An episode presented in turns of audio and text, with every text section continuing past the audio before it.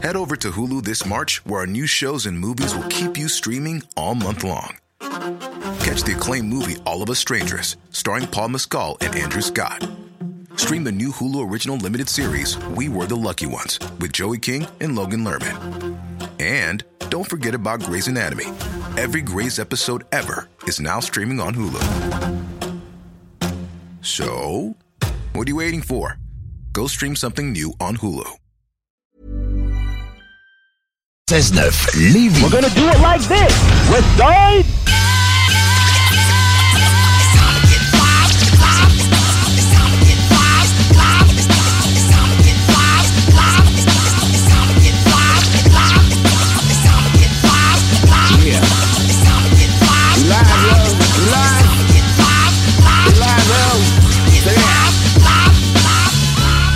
Are you live if you breathing? Shit you put out there, is niggas believing? it? Is your name a brand? Cap space open, can a nigga expand? Fans far and few. You got an album and this nigga too. Same typical review. Guns in the bid, buns in the vid. Which one you slid? None of them. You screaming kill all snitches. I gotta check that. You never really had bitches. Never seen you in the world. What it means to be live? Your wardrobe, my nigga, on the car that you drive. Niggas like you cause a wreck. I wish I could trade it for an architect check. Stay in school. Fuck that, I'm good. Live means live and I can walk in the hood. I can talk in the hood. Please talk in the hood. You talk in the hood. You ain't live. I'ma tell my little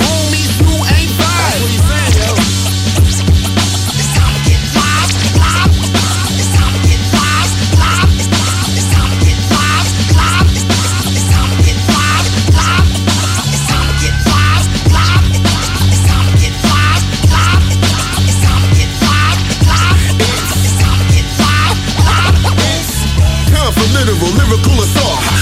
Critical reports, remedial holocaust. Still talk the truth like jury in the court. Duty calls, bid for proof, so money never short. Crash course secure and fasten up safely. Smash up your doors and niggas run for safety. Blatantly recording the hottest shit as of lately. Ask what's the reason, I'll tell you that it escapes me. Hunger, cash, plus your niggas ass say you splash, but you treading in last is where you headed. Independent approved from Jersey now rule. Pound fools with sound tools, the best around school.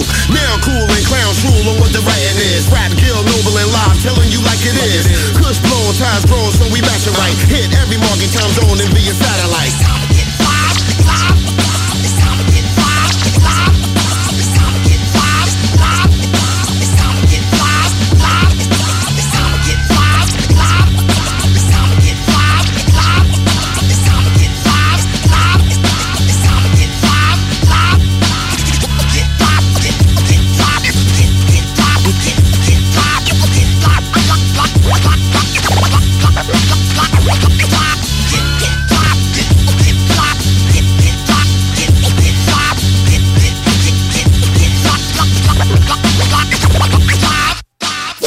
Voix des guerriers. C'est un rendez-vous à tous les samedis entre 16h et 18h sur les ondes de CJMD pour La Voix des guerriers, votre émission d'actualité sur le monde des sports de combat. Alors, 1h30 de sport de combat dans lequel on reçoit des invités, de magnifiques invités, des gens passionnés, des athlètes, des gens qui s'entraînent comme des forcenés, pandémie ou pas. Eux, ils sont à la tâche et ils travaillent. Et maintenant, on a une nouveauté pour 2021. À 17h30, La Voix des guerriers, elle cède sa place à La Voix de Rufus. On parle chien, on parle de vos chiens, de différentes races. On parle avec des spécialistes. Samedi à 16h et on vous amène jusqu'à 18h. C'est la voix des guerriers sur vos ondes préférées, CJMD. CJMD 96.9 FM. Talk, rock, hip-hop. Both of you, they're giving you instructions. Protect yourself at all times. Un spectacle majestueux. Listen to my commands at all times. Touch gloves if you like. On va peut-être le découvrir dans les prochaines secondes. Je suis très, très, très intrigué. Pour une frappe et c'est terminé. Là, le... Qu'est-ce que c'est que cette histoire? Il est venu en tant que punching bag ce soir. oh mon Dieu! On est choqués! C'est! C'est terminé! Ladies and gentlemen, are you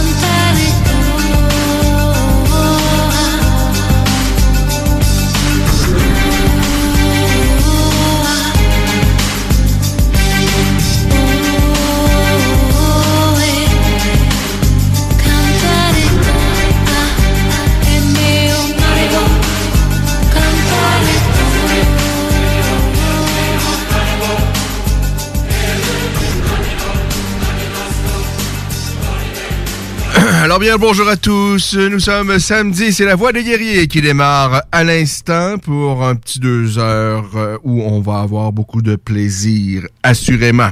J'espère que vous allez être des nôtres euh, durant euh, toutes ces 120 prochaines minutes. On a notamment Johan Lennes à qui on va parler d'ici une trentaine de minutes. Et vous savez maintenant, la dernière demi-heure de l'émission, La Voix des guerriers cède sa place à la voix de Rufus et ce sera une petite demi-heure canine euh, pour euh, de 17h30 à 18h. Alors, on a bien des choses à discuter puisque la semaine dernière se déroulait l'événement UFC 266. Je vais y revenir parce qu'il s'est passé de bien belles choses lors de cet événement. Euh, plus euh, euh, plus récemment, en fait, c'était hier la revanche qu'on attendait, en tout cas que moi j'attendais entre Michael Page et l'ancien tenant du titre des 170 livres du Bellator, Douglas Lima. Ils se sont affrontés hier pour la deuxième fois. On se souviendra que la première fois Douglas Lima avait infligé un chaos à Michael Page euh, est toujours en, date du quoi on est le 2 octobre c'est toujours la seule défaite à l'affiche de Michael Page puisque ben, vous aurez compris Page hier l'a emporté par décision euh, partagée pour certains controversés mais bon euh, un, 3 rounds puisque Lima n'a plus la ceinture donc on avait un 3 rounds de 5 minutes victoire par décision partagée pour l'anglais Michael Venom Page qui a 34 ans. Est-ce que c'est quelqu'un que vous aimeriez voir à l'UFC? Euh, lui-même l'a mentionné déjà à quelques reprises. à quel point euh, ben, je pense qu'il s'en cache pas que l'UFC c'est une grande organisation, une belle organisation qui a des choses à proposer. Évidemment, euh, il aime bien le Bellator, mais je pense que c'est un secret de polichinelle que Michael Page aimerait bien éventuellement joindre l'UFC. Et à 34 ans, ben il faudrait que ça se fasse là, parce que ça va être plus compliqué plus tard. Euh, je pense qu'il est, euh, il sera pas meilleur que maintenant. Mais évidemment, le gros sujet, c'est l'UFC 266 qui avait lieu donc samedi dernier, le 25 septembre. Volkanovski face à Brian Ortega. Mais quel combat nous avons eu pour cette ceinture des 145 livres. Et là, Volkanovski, je pense qu'il a prouvé, il a démontré à quel point c'était un excellent combattant. Bon, on le savait déjà. Sauf que, bon, ces deux victoires au départ de Mike Holloway ont été tellement serrées, notamment le dernier qui s'est euh, terminé par une décision partagée. Pour plusieurs, c'est Holloway qui méritait la victoire. Mais là, sa victoire face à Ortega ne fait aucun doute, il l'a dominé, même s'il a été mis à mal. Il a été en difficulté dans ce combat-là. Bon, on se souviendra de cette guillotine, guillotine bien verrouillée et euh, préparée par nul autre que Brian Ortega, dont c'est sa spécialité. Et Volkanovski s'en est sorti. Il a un dossier maintenant de 23 victoires et un, seul revers. Revers qu'il a encaissé il y a 8 ans euh, face à Corey Nelson. Euh, quelqu'un qu'on ne connaît pas, donc ça fait des lustres. Et depuis, il a enchaîné que des victoires. Depuis qu'il a joint l'UFC, il a brillé. Et là, ben, c'est une autre victoire pour Volkanovski par décision unanime, pas de doute là-dessus face à Brian Ortega qui a encore une fois démontré qu'il était courageux, qu'il était l'un des meilleurs 145 livres, mais ce n'est pas le meilleur. Parce que tout comme Holloway l'avait fait, où il l'avait vaincu de façon, dans un combat spectaculaire, mais de façon convaincante, eh bien, Volkanovski a réservé le même sort, donc à Ortega, même s'il a été vraiment mis en difficulté au cours du combat. Euh, on va revenir également sur Valentina Shevchenko, qui a défait Lauren Murphy, mais là, il a pas de surprise. Il a pas personne qui pensait, mis à part, j'imagine, Lauren Murphy, que cette dernière allait gagner ce combat. Alors, Shevchenko l'a emporté. Et moi, je me répète, mais Shevchenko, pour moi, je pense qu'il se fait pas mieux en termes de MMA actuellement. Euh, pas seulement chez les femmes, mais tout genre, toute catégorie de poids confondue, toute organisation confondue. Valentina, pour moi, c'est une athlète et une combattante, une artiste martiale exceptionnelle. Mais le premier sujet que je vais aborder avec vous, c'est Nick Diaz face à Robbie Lawler. Bon, avant le combat la semaine passée, on, s'en est parlé, je vous ai dit, moi j'ai des doutes sur Nick Diaz, d'autant plus bon qu'il a demandé est-ce que le, combat se déroule finalement à 185 livres au lieu des 170 livres à quelques jours du combat. C'était pas de bon augure. Et là, ben, on va revenir sur ce qui s'est passé. Parce que la semaine passée, en fait, euh, euh, on, ne pouvait qu'appréhender et peut-être essayer de deviner ce qui allait se passer. Et là, le combat est terminé. Et je vous dis, il m'a fait de la peine, Nick Diaz. Nick Diaz était, sera, il va toujours demeurer l'un des combattants les plus spectaculaires de l'histoire des arts martiaux mixtes. Il a disputé quelques-uns des plus beaux combats de l'histoire de, de la courte histoire de ce sport. Nick est là depuis quasiment deux décennies. Il a commencé évidemment très très jeune. Et euh, bon rapidement il joint la WEC c'est bon au début des années 2000 euh, rejoint l'UFC on est en 2003 où il fait évidemment de très très belles choses euh, et par la suite va quitter l'UFC pour euh, joindre euh, bon Elite XC, il a combattu au, Dream, au Pride, chez Strike Force.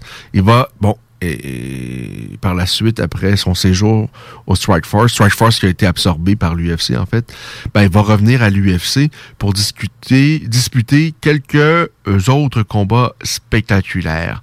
La semaine dernière, il revenait après après quoi? 5-6 ans d'absence. Et je l'ai trouvé lent, lent, lent. Ça n'a jamais été le combattant le plus explosif et rapide. Les frères Diaz, ce sont des marathoniens. Les frères Diaz, ce sont des gens qui, des, combattants qui ils vont pas nécessairement dans l'explosion, mais plutôt par le volume, les enchaînements. Et ça, on l'a retrouvé. On a vu quelques belles combinaisons de Nick Diaz, quelques beaux coups au corps. Mais somme toute, pour moi, j'ai été je serais pas déçu parce que je m'attendais pas nécessairement à mieux, mais je pense que en ce qui concerne Nick Diaz, c'est terminé. Et, même du côté de Nate, je suis pas sûr que ces gars-là... Bon, euh, Nick approche la quarantaine, il a 38 ans. Il a fait tellement de belles choses. Il a été impliqué dans des combats, des, de furieuses guerres, là des combats là spectaculaires, mais rarement en sens unique. Des combats où il a donné beaucoup de coups, mais où il en a reçu, où il a été touché durement. Euh, bon, on se souviendra de, de, son combat face à Paul Derley, un combat exceptionnel, s'il en est un. Euh, il y a eu les guerres, même euh, bon, quelqu'un qui, qui, qui est pas nécessairement un combattant qu'on qui a fait une grande carrière. KJ Noons, il y a eu quand même une belle guerre avec lui où il a été atteint souvent. Bon, euh, et, face à peu près... Euh, il y a eu rarement des combats à sens unique pour Nick Diaz. C'est un gars qui a reçu beaucoup de coups, qui a été impliqué dans de nombreuses guerres et qui va demeurer dans nos mémoires pour l'éternité. C'est un futur membre du Temple de la Renommée. Ça, j'ai même pas de doute là-dessus. Ceci dit, Nick m'a apparu beaucoup plus lent que d'habitude et c'est normal, il prend de l'âge. Et le fait que, euh, après avoir été atteint à de nombreuses reprises au cours du combat, qu'il décide, on, est quoi, vers la fin de, la troisième reprise, de ne, en fait, au début de la, troisième reprise, où il y a une belle combinaison de Robbie Lawler, Nick se retrouve au sol et Robbie, ben, évidemment, il est intelligent, invite son adversaire à se relever parce que ça lui tente pas d'aller au sol parce que Nick est est, dangereux au sol, même le dos au sol. On se souviendra de son gogo plata au départ de Taganori Gomi. Alors Nick Diaz décide d'abdiquer en quelque sorte. Je pense qu'on a donné euh, officiellement une victoire par TKO de Robbie Lawler, mais c'est un peu un abandon. C'est-à-dire l'arbitre n'aurait pas mis fin au combat. Euh, Nick a été touché, a été ébranlé, mais il était encore lucide. Il était au sol, mais il a décidé que c'en était trop. Euh, ça lui tentait plus de se relever. Et moi, je euh, je pense que c'est la bonne décision qu'il a pris, qu'il a prise. je pense que c'est au-delà de ça, je pense que je vois quelque chose de plus grand dans cette décision-là, c'est-à-dire c'est peut-être le temps pour Nick de passer, bon, en fait, à autre chose. Euh, il aura été vraiment un combattant qui aura marqué ce sport-là comme peu d'athlètes auront été en mesure de le faire. Mais là, c'est, je pense sincèrement que c'est terminé. Euh, comme je l'ai dit à, maintes reprises, l'un des problèmes des frères Diaz, c'est qu'il n'y a jamais eu d'amélioration, il n'y a jamais eu d'évolution. Euh, ce qu'on a vu au cours des premières années, c'est bon, c'est à toute fin pratique ce qu'on a présentement. Sauf que là, bon, ils ont peut-être plus le même menton qu'ils ont eu, ils ont peut-être plus la même vitesse, euh, mais c'est pas des combattants qui ont beaucoup évolué au fil des années, contrairement à d'autres athlètes qui parfois ben, ont peut-être changé de camp, ont peut-être ajouté des entraîneurs, ont, cherché à s'améliorer. Et c'est l'un des messages d'ailleurs de Valentina Shevchenko, si vous avez, si vous regardez parfois ses conférences de presse. Euh, et même, je pense, la plupart des grands champions, c'est que dans ce sport-là, dès que tu stagnes, dès que tu arrêtes d'apprendre, ben, tu recules. Parce que les autres, eux, s'améliorent. Dans le cas des frères Diaz, moi, j'ai pas vu jamais d'évolution dans leur euh, manière de combattre. Ça demeure d'excellents combattants. Euh, ça demeure des valeurs sûres qui offrent toujours des combats spectaculaires, qui sont certainement des combattants très rentables, l'UFC mais il n'y a pas eu d'évolution. Je sais que c'est des gens qui sont très loyaux euh, à leur équipe et, tout ça, mais à un moment donné, euh, c'est peut-être bien aussi d'aller voir un peu ailleurs ce qui se fait et de changer et d'apporter des modifications ou d'ajouter même des outils.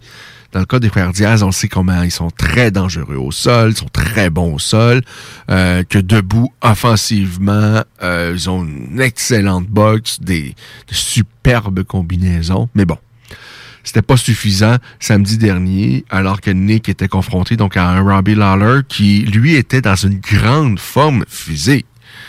Je sais pas à quel point ça démontre que Robbie peut encore avoir une incidence chez les 170 livres de l'UFC. Euh, et à quel point il a encore sa place, parce que Robbie, c'est un autre également qui prend de l'âge. Mais une chose certaine, c'est qu'il était dans un, un, conditionnement physique impeccable. La semaine dernière, Robbie Lawler, il a mis beaucoup de pression, il a marché sur Nick Diaz. Oui, Nick a répliqué avec, bon, euh, de, de belles combinaisons.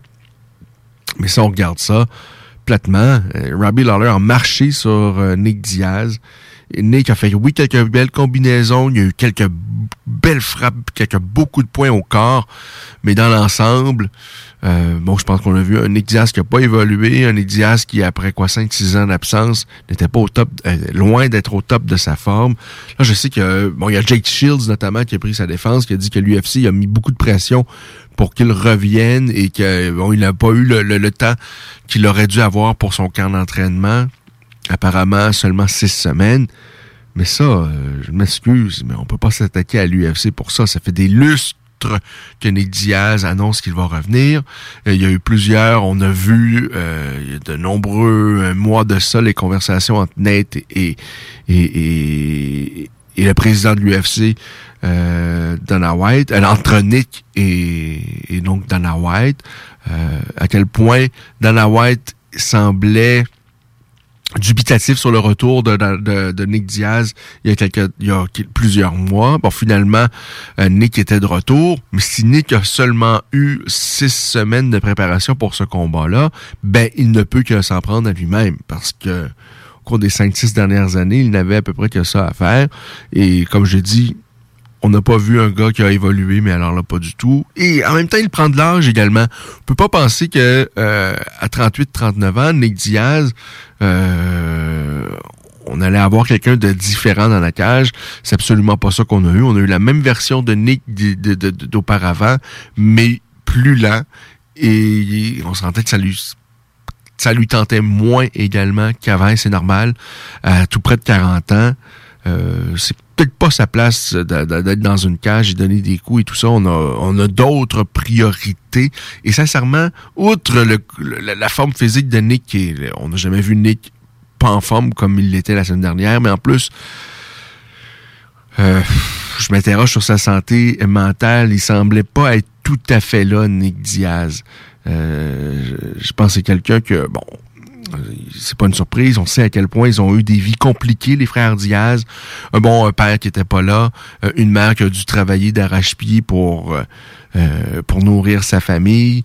ils ont vécu, ils ont vécu dans un milieu très très très pauvre, euh, Nick a changé d'école à moult occasions. Bon, c'est un peu le cliché, là, mais c'est ça. Ils ont une enfance qui a vraiment pas été facile. Nick a perdu euh, sa petite amie euh, très jeune, euh, une, fille qu'il aimait beaucoup. je pense c'est dans un accident de voiture. Et ça, c'est un gros drame dans sa vie, dans sa vie qui était déjà déjà pas une comédie. Alors c'est quelqu'un qui a eu toutes sortes de difficultés et, et, il semblait pas nécessairement en grande forme non plus mentalement la semaine dernière. Alors pour moi, sincèrement, euh, c'est un miracle que ça a donné quand même un bon combat, divertissant, mais j'ai pas senti un Nick Diaz en grande forme, euh, ni physique, ni mental. J'espère qu'il va passer à autre chose, parce qu'après 5-6 ans d'absence, oui, il y a certainement la rouille après autant d'absence, mais je pense que je pense pas qu'on puisse voir vraiment un meilleur Nick Diaz que ce qu'on a vu la semaine dernière face à un Robbie Lawler qui était qui est vieillissant, euh, qui était en grande forme physique par contre, mais qui, qui est pas au top de sa forme non plus, qui est pas au top de de, sa carrière. Euh, alors c'est ça pour Nick Diaz. De votre côté, est-ce que vous avez apprécié la performance? Je pense que en même temps, lorsqu'on met un Diaz dans une cage, on le sait que ça peut pas donner de mauvais combats. Euh, ça, euh, il y a toujours du spectaculaire, mais à un moment donné, je pense que pour leur santé, euh, c'est bien beau d'avoir de belles guerres, d'avoir de beaux échanges, parce que encore une fois, c'est ce qu'on a eu. Hein. On a eu des de, vraiment de beaux échanges de part et d'autre, de belles combinaisons, mais je pense que dans le de Nick, c'est le temps de passer à autre chose. Je veux également, évidemment, vous parler de Valentina Shevchenko parce que pour moi, ben, je me répète, mais il se fait pas vraiment mieux que Valentina en termes de MMA. Tout genre, je parle pas seulement chez les femmes, là, tout genre, tout poids euh, confondu, toute organisation confondue, mais c'est une athlète exceptionnelle. C'est une, une artiste martiale accomplie. Euh, c'est une femme qui fait pas les choses à moitié ce qui est impressionnant, c'est qu'elle bat ses adversaires de différentes façons. Bon, on sait, son niveau debout, il n'y a pas grand monde qui peut l'accoter à l'UFC. Debout, elle est exceptionnelle. Vous l'avez vu comment elle a, euh, dans le passé, dominé les, les échanges avec euh, Johanna Jelerchek, qui est également une ancienne championne de Muay Thai. Mais Valentina elle, est au-dessus et même parfois elle affronte des, des, filles qui ont supposément de bonnes luttes et un, un papier grappling et elle les domine là également. On se souvient comment qu'elle a euh, bousculé physiquement Jessica Andrade et là, ben, la semaine dernière, elle a dominé encore une fois dans toutes les sphères du combat son adversaire qui était Lauren Murphy. Euh, il n'y a pas personne, je pense, qui est surpris de l'issue du combat. Mais encore une fois, une superbe performance pour Valentina Chevchenko. Le problème, c'est qu'on ne voit pas qu'il peut vraiment lui donner de l'opposition à court terme dans cette catégorie. Et c'est pour ça que tout le monde ben, voit et espère, je pense, un troisième combat entre elle et Amanda Nunes. Même si Nunes est quand même beaucoup plus, elle a un gabarit beaucoup plus impressionnant. Valentina arrive toujours à disputer des, des, combats proprement disputés face à, à la tenante du titre des 135 et des 145 livres de l'UFC. Et c'est pour ça qu'on veut voir un troisième combat entre les deux. Et je vous dis, pour moi, euh, je sais que c'est un peu difficile de dire que Valentina, pour moi, c'est elle est la numéro un au monde, puisqu'elle a perdu deux fois contre Amanda Nunes. Mais si on constate à quel point ce combat-là était serré, ces combats-là étaient serrés, et ben la différence de gabarit... Euh, en tous les cas, on se trompe pas en disant que ce sont les deux meilleures femmes au monde actuellement.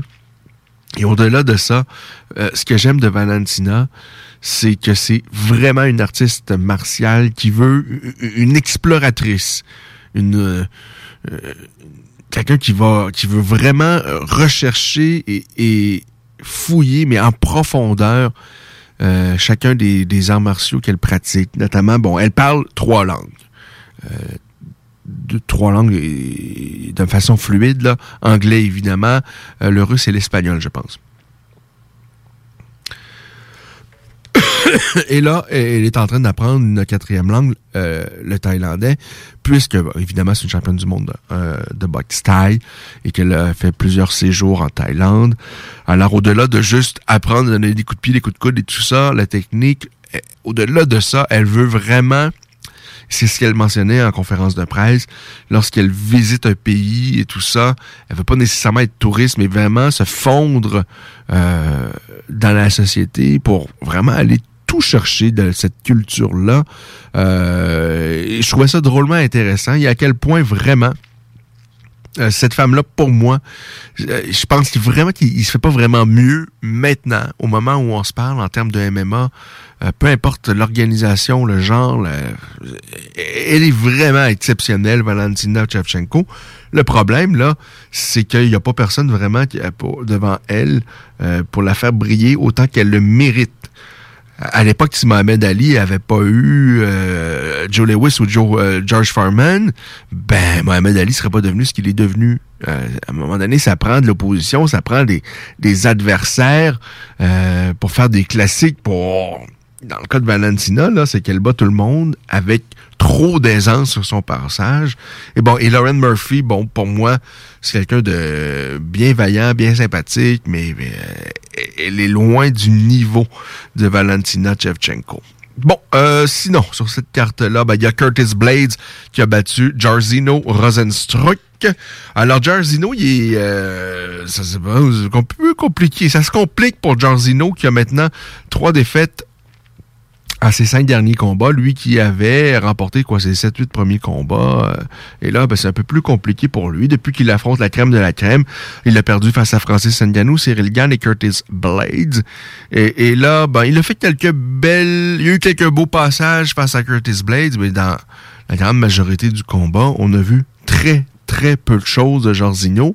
Lui devrait peut-être essayer d'apprendre un peu des dias, c'est-à-dire, à un moment donné, il faut mettre du volume c'est beau de faire euh, un, une ou deux explosions dans le combat. Il y, a, bon, il y a eu évidemment ce coup de genou sauté qui a été fantastique euh, contre Curtis Blades, mais sinon, il n'a pas fait grand-chose dans le reste du combat. Alors ça, c'est pour Jairzinho qui a perdu et Curtis Blades, ben, lui, ça demeure un poids lourd qui est très, très dangereux. Euh, mais bon, il a perdu deux fois face à Francis Ngannou et il a perdu à son avant-dernier combat face à Derek Lewis. Mais ça demeure quand même l'un des tout meilleurs poids lourds au monde. Le Curtis Blades en question. Euh, Jessica Andrade bat Cynthia euh, Calvillo. Ça a été assez facile pour euh, Jessica. Euh, oh, je ne sais pas si vous avez vu Merad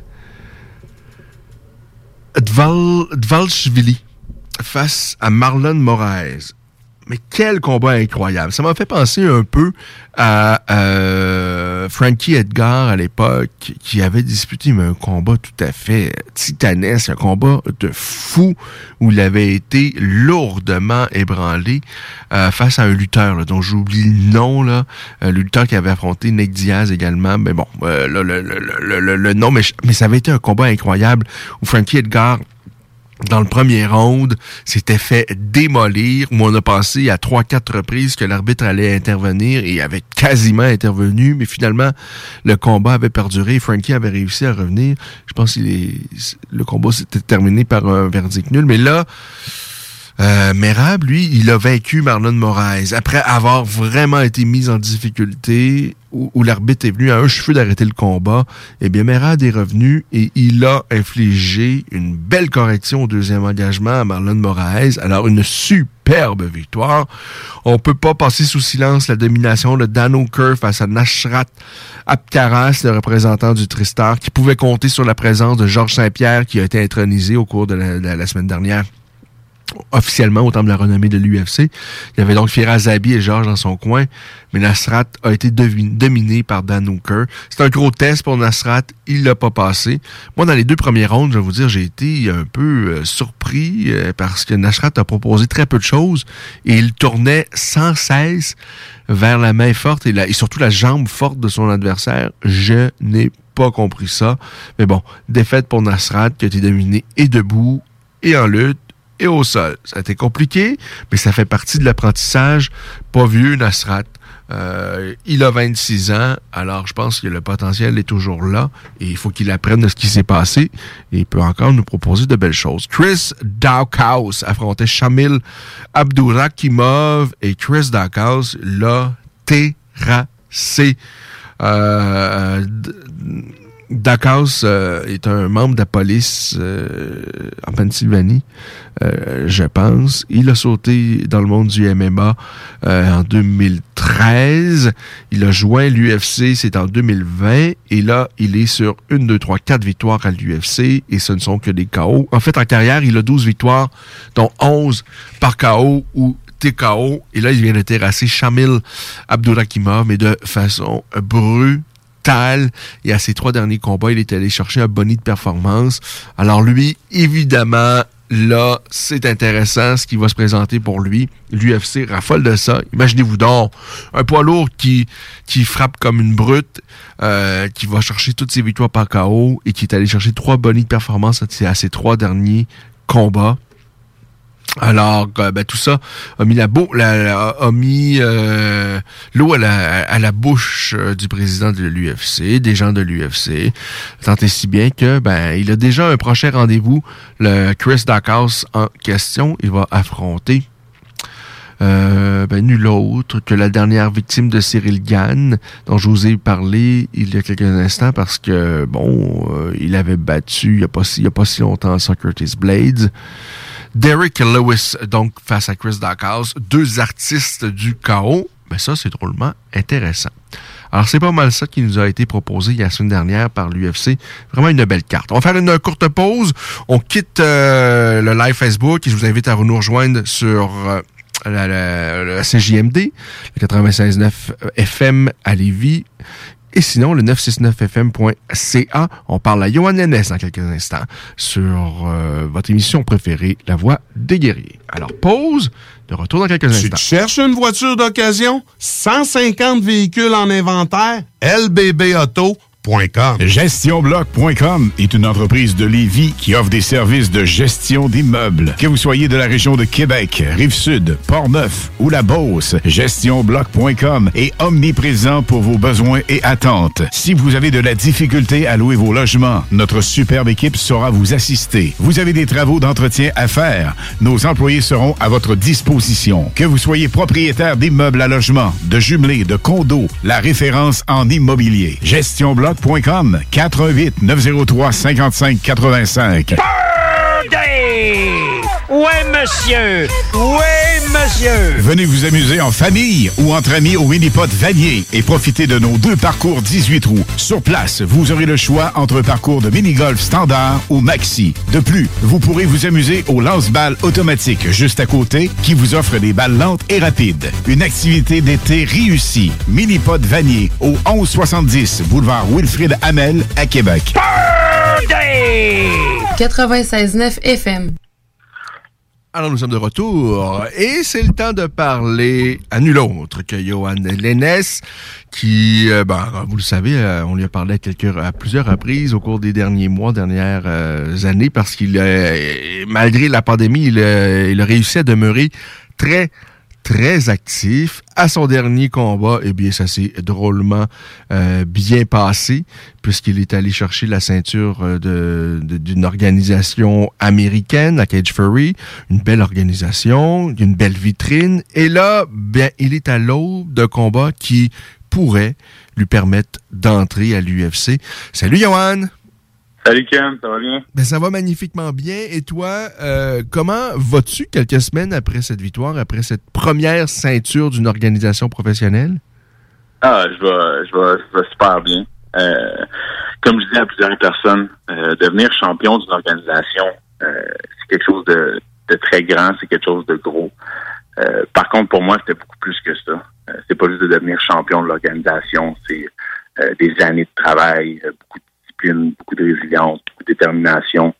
Euh, comme tu l'as dit dans la dernière année avec la pandémie, euh, c'est pas évident d'aller se battre à l'extérieur avec tout ce que ça implique euh, monétairement parlant, puis aussi au niveau de tous les tests COVID qu'on a à faire. Donc, avoir été en mesure d'aller chercher cette ceinture-là dans une organisation américaine, c'est quelque chose de grand. Puis, je suis vraiment satisfait de ça, ouais. Évidemment, tu es allé là-bas avec l'espoir de ramener la ceinture et d'aller chercher une victoire. Au-delà de ça, qu'as-tu pensé de ta performance? Est-ce que c'est la performance que tu voulais donner? honnêtement, oui. Euh, je suis vraiment satisfait de ma performance. Euh, Evan euh, qui était un adversaire vraiment endurant. Écoute, le gars avait 16 combats, 12 victoires, 4 défaites, ceinture noire, première dame en jiu-jitsu brésilien. Avait jamais subi la défaite par hors de combat. Donc, pour moi, c'est gros. Je suis le seul en 16 combats qui a été capable de le mettre hors de combat, de terminer le combat à l'avance. Pour elle, sincèrement, pour moi, c'est quelque chose de grand. Euh, dans mes combats, j'ai pas eu tendance à avoir utilisé mon jab beaucoup, chose que j'ai été capable d'introduire dans ce combat-là, utiliser plus mon jab. Euh, fait qu'il y a certains petits points que j'avais à travailler, que j'avais envie de travailler, euh, que j'étais en mesure de faire dans ce combat-là. Euh, donc, pour la confiance, mentalement, c'est un combat qui m'amène beaucoup.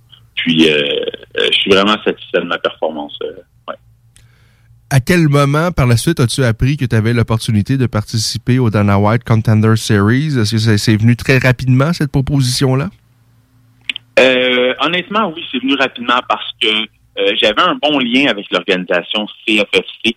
Euh, j'ai Jérémy Rubin, comme vous savez, ISS Management, qui est mon agent, qui m'aide beaucoup, qui, qui, qui s'implique beaucoup dans ma carrière, qui discute beaucoup avec les organisations CFFC puis UFC aussi. Euh, après avoir euh, gagné la ceinture en tant que champion de l'organisation CFFC, euh, le président de l'organisation CFFC, puis le matchmaker Arias, m'ont clairement dit qu'ils ne souhaitaient pas me voir défendre ma ceinture avec cette organisation-là. Ils m'ont dit qu'ils trouvaient que j'avais assez fait un beau parcours que j'en avais assez donné pour l'organisation CFFC, que j'avais gagné mes quatre combats, que je venais de l'extérieur, que je prenais l'avion, que j'avais jamais dit non à un combat, euh, que j'avais offert des bonnes performances. Donc, c'est sûr que ça, c'est flatteur pour moi mhm. euh, que, que le président de l'organisation CFFC me dit, garde, t'es le champion, t'as été chercher ta ceinture, t'as quatre victoires en quatre combats. Maintenant, ce qu'on veut, c'est t'amener à l'UFC. Fait que je savais à partir de ce moment-là que euh, j'allais avoir j'allais avoir des offres qui allaient s'offrir à moi. Donc, euh, euh, j'avais en tête que ça allait pas trop être long que j'allais avoir une offre. Surtout que j'avais déjà refusé une première offre pour Contender Series parce que je voulais aller chercher la ceinture CFST. Donc, euh, c'est sûr que j'étais très content de savoir que ils ont pas trop niaisé. Ils m'ont offert un offre tout de suite par la suite, puis offre que j'ai accepté, puis on s'en va à Las Vegas. on a un bon défi qui nous attend oui, effectivement, parce que d'affronter quelqu'un, euh, tout comme toi, qui est invaincu chez les professionnels. Oui, exactement. Dans le fond, il est 6-0 professionnel. Il y a une fiche de 17-1 amateur. Euh, Justin Burlinson, euh, il est sur 21 victoires consécutives. Le gars, il, il, est solide. Le gars, il est très, très bon. Mais être bon, c'est pas suffisant. Fait on va, on va faire ce qu'on a à faire, puis ça sera pas différent des autres combats. On va sortir de là avec la victoire. Et à son dernier combat, euh, il a battu euh, David, Beer, qui est un Français. Et euh, je parlais à un vétéran de l'UFC, un Français récemment, Michael Lebout, qui me disait à quel point ce, ce, ce Beer-là en question était euh, solide, il était un beau prospect, même s'il n'est pas tout jeune, il n'a pas quand même pas beaucoup d'expérience. C'était un beau prospect en France. Et là, de voir que l'adversaire que tu vas affronter l'a vaincu, je pense que ça démontre à quel point ben, tu as un bon adversaire devant toi, possiblement, euh, même s'il est encore jeune, mais et n'a pas beaucoup d'expérience, un peu comme toi chez les professionnels, mais ça demeure probablement l'adversaire le, le plus coriace, le plus peut-être le plus dangereux auquel tu vas avoir été confronté. Ah, sans aucun doute. Euh, en fait, on dit de tous les adversaires que j'ai à affronter, ah, lui, c'est le plus dangereux. Ah, lui, ça va être ton plus dangereux. Ah, le prochain, il est vraiment dangereux. Puis ça a toujours fini de la même manière. Fait que pour moi, chaque adversaire est extrêmement dangereux. Euh, les gars s'entraînent à temps plein. Les gars sont disciplinés. C'est pas pour rien qu'ils s'en vont à l'UFC. Mhm. Euh, écoute, je sais que le gars est dangereux. Le gars, il est champion de, de kickboxing euh, en Angleterre. Il est ceinture brune en jiu-jitsu brésilien. Fait que c'est quoi la solution? On reste debout avec ou on va au sol? tu sais? Fait que c'est sûr que rendu là, moi, je suis prêt à affronter les meilleurs. Euh, oui, je sais que le gars est solide. Par contre, moi aussi, je suis solide. J'ai confiance en mes, en mes moyens. Physiquement, mentalement, je suis au sommet de ma forme. J'ai fait du changement autour de moi. J'ai une équipe solide. Je m'entraîne avec les meilleurs combattants du Canada. Puis euh, le 2 novembre, ça va être une date historique. Puis il va y avoir un troisième Québécois qui va faire son entrée dans l'UFC. Puis son nom, c'est Johan Lina. euh, advenant une victoire, les, les probabilités que tu joins l'UFC, c'est quasiment 100%. là. On a vu au cours des derniers Dana White Contenders Series. euh, Ouais. c'est pas mal ça. Et, Généralement, les gens qui gagnent signent un contrat de quatre combats avec l'organisation. Ouais. et là, tu te sens fin prêt pour joindre la grosse ligue, euh, plus que tu ne l'as jamais été par, par le passé, Johan? Euh, oui, honnêtement, oui. Euh, avec mon dernier combat, ça m'a amené beaucoup d'expérience, de sagesse. Comme j'ai dit tantôt, Evan Cott s'était jamais fait pénir. C'était supposé d'être une cardio machine, les gars. C'était son surnom, c'était de cardio machine. Puis moi, j'ai senti qu'à chaque fois que je le touchais avec ma force de frappe, la barre d'énergie descendait. Moi, j'ai eu l'impression qu'Evan Cott, Ah, euh, euh, physiquement, euh, pouvait pas rivaliser avec toi. Là. Tu l'as brassé. euh, Exactement. Puis je l'ai senti, moi, ça aussi.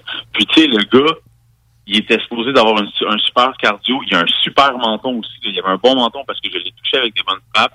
Puis la barre d'énergie est descendue. Fait que moi, à partir du moment où est-ce que tu respires de l'oxygène puis tu saignes comme moi, il n'y en aura pas de problème. C'est un combat égal. Puis euh, on va faire une belle guerre.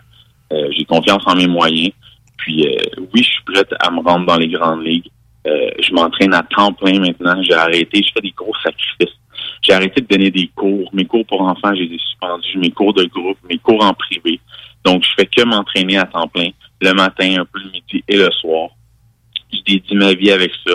Euh, j'ai la chance d'avoir une, une super équipe autour de moi. Euh, fait je, je me sens prêt, je me sens bien. Euh, les gens me connaissent pas beaucoup encore. Les gens ont vu certaines choses de moi. Par contre, euh, ma- mes- mon temps de minutes, mi- mon temps dans la cage est pas très élevé. Fait que, euh, on peut pas regarder des combats de moi puis me dire, puis dire, Lennes, il fait ça, ça, ça, il est capable de faire ça, ça, ça, puis that's it. Pas vrai. Je peux te faire un flying knee, je suis capable de lancer des spinning back kicks, je peux te faire, je peux te faire des takedowns s'il faut. Je suis quand même assez surprenant dans mes combats. Je pense que c'est une force que j'ai, euh, que certains combattants peut-être ont pas. J'ai toujours un petit lapin dans mon sac que je peux être en mesure de sortir.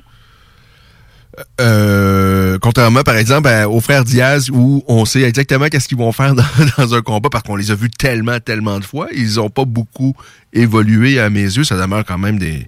Bon, Nate, pour moi, sans l'ombre d'un doute, va aller au de la renommée à la fin de sa carrière. sont des, vraiment des combattants exceptionnels. Mais effectivement, on sait qu'est-ce qu'on va avoir parce que, évidemment, ils ont beaucoup plus d'expérience. Alors que toi, euh, effectivement, habituellement, tes combats sont courts et t'as pas encore disputé beaucoup de combats. Alors, il y, a- plein de choses qui pourraient arriver à ton prochain combat qu'on n'a pas encore vu.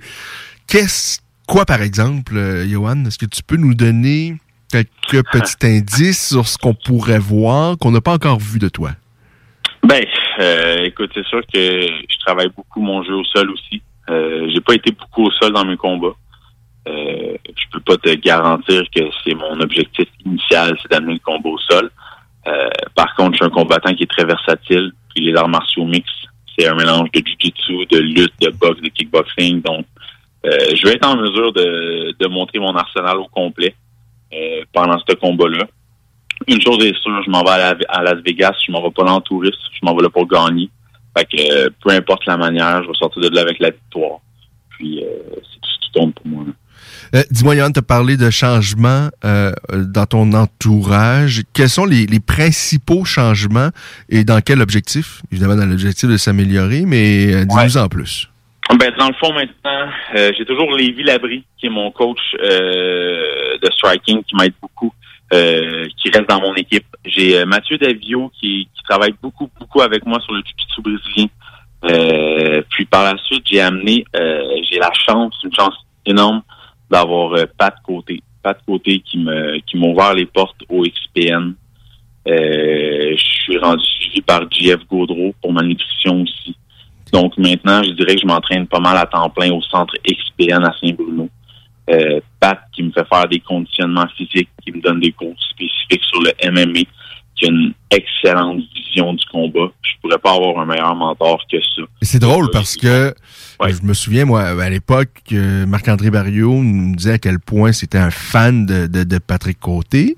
Et toi, il n'y a pas si longtemps que ça, tu me disais que, ben, que Marc-André, tu le prenais quand même un peu en modèle avec ce qu'il avait fait notamment chez TKO. Et je pense qu'il y a vraiment euh, un lien étroit entre vous trois, c'est-à-dire euh, les- les- les gens qui sont très forts mentalement. Patrick Côté a une carrière exceptionnelle. Il le doit, je pense, en grande partie à ce qu'il a entre les deux oreilles, à quel point ce gars-là s'est jamais laissé démoraliser et qu'il revenait toujours plus fort et trouvait une façon de gagner. Il a eu à faire face... À l'époque, il a affronté Tito Ortiz, Patrick À son Côté. premier combat à l'UFC. Oui, Patrick Ah, était... score en plus. Patrick était pas en, en- en forme du tout là. Euh, Il l'a rocké. oui, c'est ça. Il a, il, a, il a- il a chauffé les fesses. Il a fait un beau combat face à Tito Ortiz qui, à l'époque, était l'une des grandes stars de l'organisation. Euh, c'est c'est frotté à Anderson Silva, euh, où malheureusement, il a perdu parce que son, son genou s'est auto-détruit durant le combat. Mais il a fait face à de grosses pointures, euh, Patrick Côté.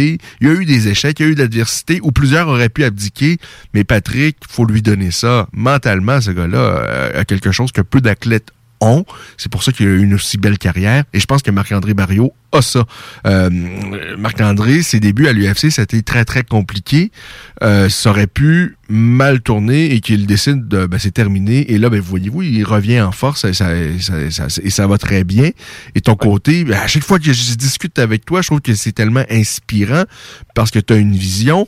Et, et- et- et ça, j'en ai vu quand même des gens qui avaient des visions qui avaient de, de gros objectifs, mais il y a pas de- peu de gens quand même qui sont prêts à mettre les efforts et les sacrifices pour le faire. Et toi, tu sembles vraiment mettre tout ça ensemble. Euh, oui, en effet, tu sais, moi, je me suis bâti depuis euh, maintenant deux, trois ans une clientèle en, boxe, en kickboxing, en jiu-jitsu, en arts martiaux mixtes très intéressante. Euh, moi, demain matin, je pourrais décider d'arrêter de combattre puis de juste vivre de ma passion qui est d'enseigner aux jeunes, puis à monsieur, madame, tout le monde, puis je serais en mesure d'avoir une belle vie et tout. J'ai décidé de mettre ça sur pause. J'ai décidé de tout suspendre mes cours. Donc, je donne, je donne plus de cours au LP Jiu-Jitsu. Euh, je concentre ma carrière euh, sur mes entraînements, euh, sur ma préparation mentale et physique, qui est quelque chose de très gros. Là. Je mets un, je mets un pause sur, sur ça pour pouvoir justement maximiser mes chances euh, d'être au top de mes performances le 2 novembre. Euh, donc, c'est des gros sacrifices que je fais, mais c'est des sacrifices que je sais qui vont qui vont valoir la peine au bout du compte. Puis euh, le 2 novembre au soir, euh, je sais que ces sacrifices-là vont payer. Puis comme je disais tantôt, en ayant en, en ayant un gars comme Pat, euh, justement, qui va venir à mon combat. Pat va être dans mon coin avec euh, Levy à Las Vegas pour Contender. Euh, écoute, je pourrais pas avoir un meilleur duo que ça. Les gars, ils s'entendent quand même bien ensemble. Ils, ils se connaissent pas beaucoup, mais ils commencent à, à, à- à se connaître, à créer des contacts. Euh, Au-delà des combattants, ce sont des hommes exceptionnels avec de bonnes valeurs, des bonnes personnes. Euh, on a une belle relation, une belle chimie. J'ai vraiment hâte de partir euh, à la guerre avec ces gars-là. Puis euh, euh, avec toute la sagesse, toute l'expérience qui m'amène, là, moi, euh, je vais performer le 2 novembre au soir. Là, puis ça va être une belle victoire. C'est c'est quelque chose que tu attends depuis longtemps, que tu le visualises et qu'on attend de, de, de- depuis déjà un bon moment, qu'on on sait que ça allait arriver. Et là, ça fait longtemps arrive. que je t'en parle, hein, Ken, que je dis que ça va s'en venir, que je vais devenir champion, que je vais rester invaincu, que je vais me rendre à l'UFC. On est rendu là, là. Là, on est rendu là. Et, et Johan, euh, qu'est-ce que ça fait d'être à quelques jours de cette grande expérience-là, du moment qui va, euh, peut, en tous les cas, t'ouvrir grandes les portes de l'organisation la plus prestigieuse au monde, dans le monde des, sports de combat? Ah, je suis reconnaissant envers la vie. Euh, je suis vraiment reconnaissant de d'avoir été en mesure d'aligner les victoires comme ça. Euh, je pense que je peux juste être reconnaissant qu'envers moi-même parce que c'est moi qui ai fait les sacrifices, c'est moi qui ai fait les efforts. Par contre, j'ai une équipe autour de moi. Euh, j'ai Pat Côté qui est là, j'ai Mathieu Davio pour mon jiu j'ai Livy Labry qui est là, Marc Seillé euh, qui m'aide énormément pour ma boxe à Saint-Hyacinthe avec Francis Charbonneau. J'ai des bons par- partenaires d'entraînement en boxe. Euh, tu je veux dire, mon succès, j'ai été chercher. Par contre, je le dois aussi beaucoup à mon équipe et les gens qui sont autour de moi.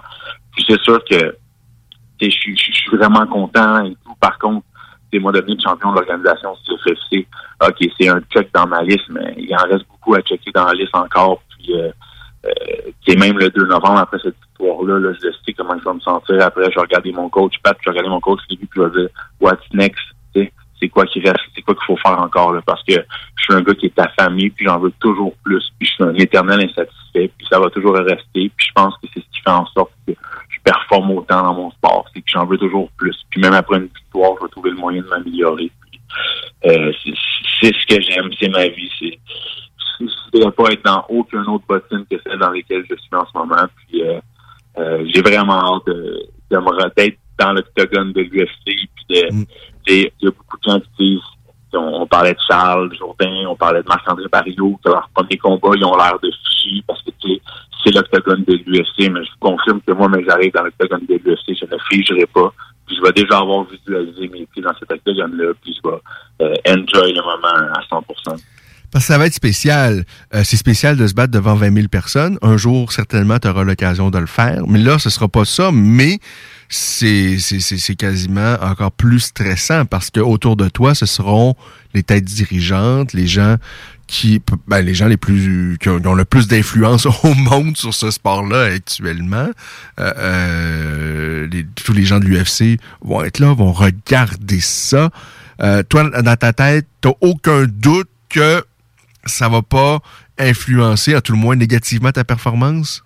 Pas du tout. Je suis un gars de pression. Plus la pression est haute, plus je suis performant. Tu pourrais mettre Barack Obama ou n'importe qui devant moi, qui me mettrait la plus grosse pression. Je vais juste élever mon jeu d'un cran. La preuve, quand j'ai fait le Centre Bell à mon deuxième combat professionnel seulement, sur la carte principale, devant 6-7 000 personnes, j'avais vendu pour 22 000 piastres de billets. Les estrades étaient pleines, ça criait mon nom. J'affrontais Mean, un, un champion de kickboxing qui était très bon aussi au niveau du sol. Euh, j'ai été en mesure de performer à la hauteur de mes attentes. Euh, je veux dire, quand la pression est présente, je suis présent aussi. Moi, quand la victoire est en jeu, je veux le ballon, puis je veux gagner. Je veux faire gagner mon équipe, puis ça sera pas différent le 2 novembre. Euh, je, je suis en mesure de livrer la performance, puis ça sera pas différent.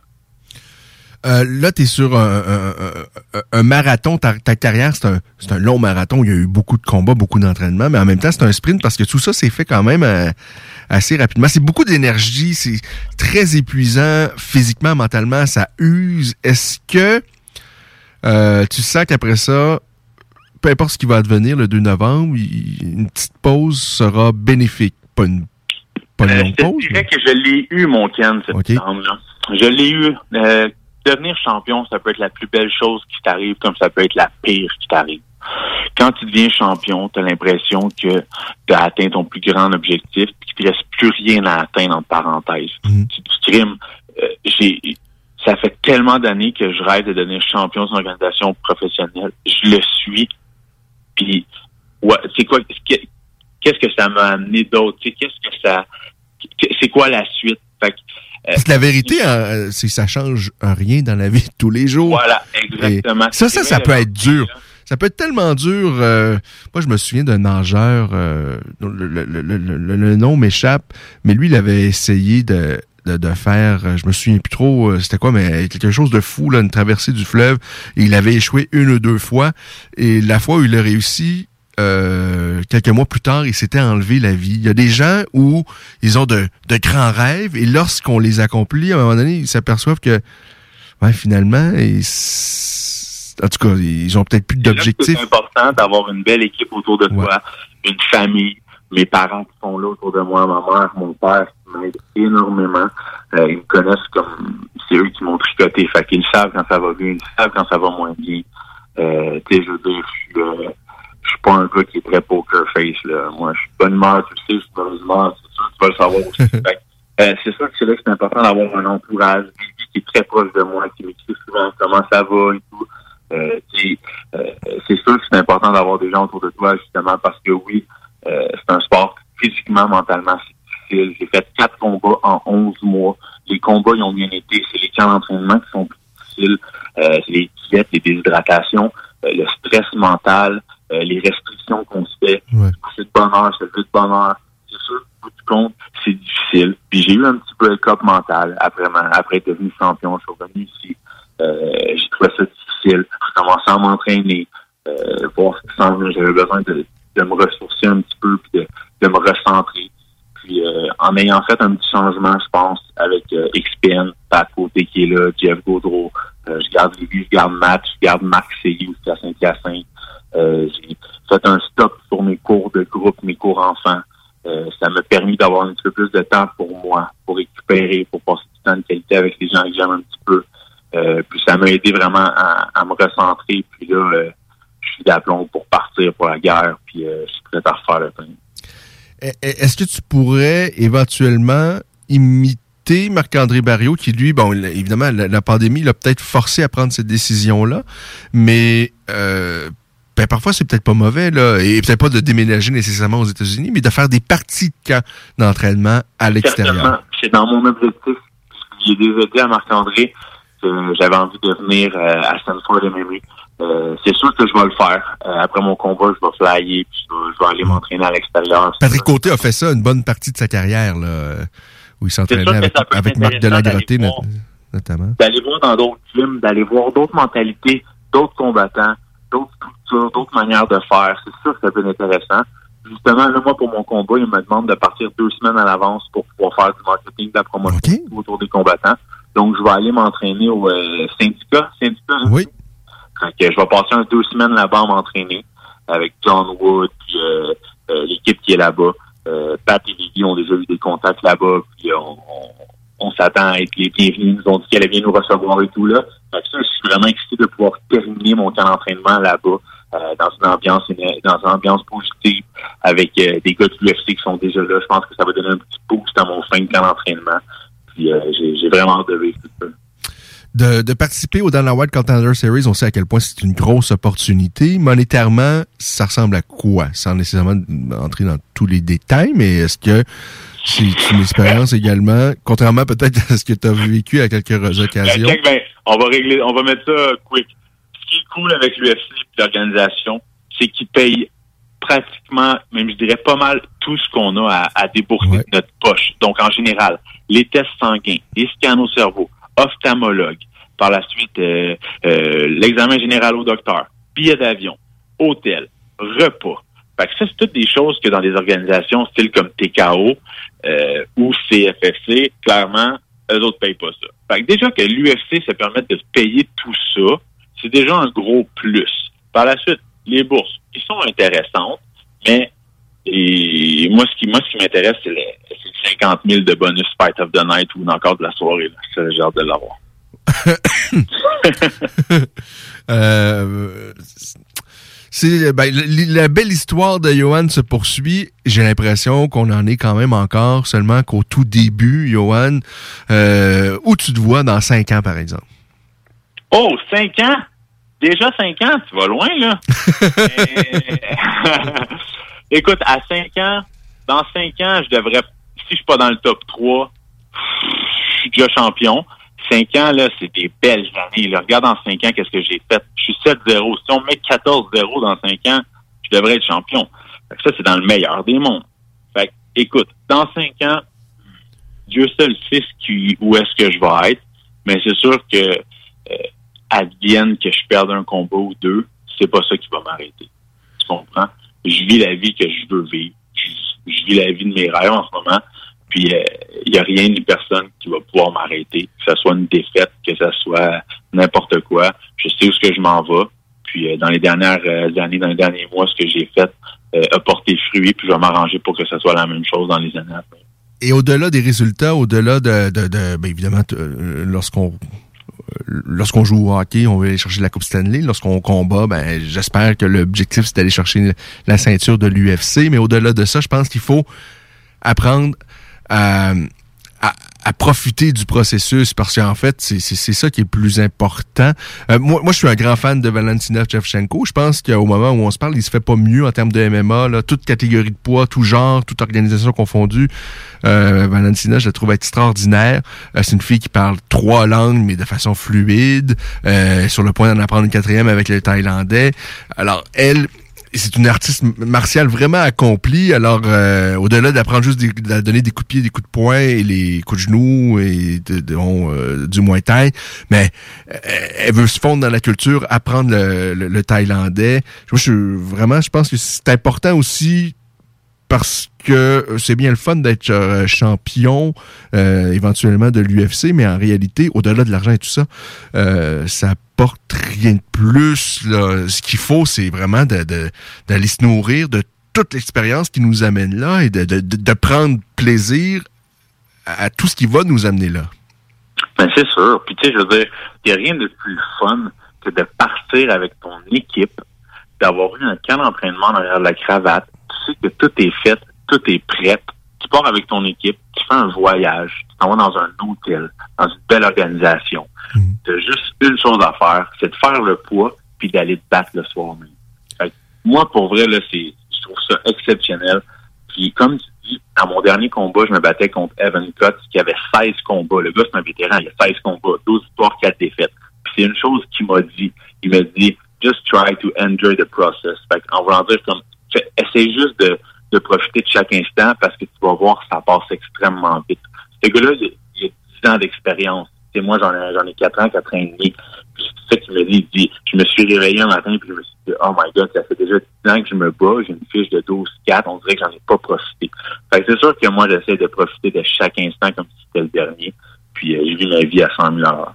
Alors, on va évidemment tous être derrière toi le 2 novembre prochain et je sais que, bon, particulièrement tes, tes parents qui suivent ta carrière de très, très proche euh, et toute la communauté également du MMA au Québec. Je pense que tout le monde est tombé euh, quelque part amoureux de Johan Lennes, même certains fans de Danny Mallette qui maintenant ben, suivent la carrière de Johan. Puis je pense que euh, on a compris à quel point que c'était quelqu'un de, de discipliné qui vraiment met tout en son pouvoir pour atteindre les plus hauts sommets.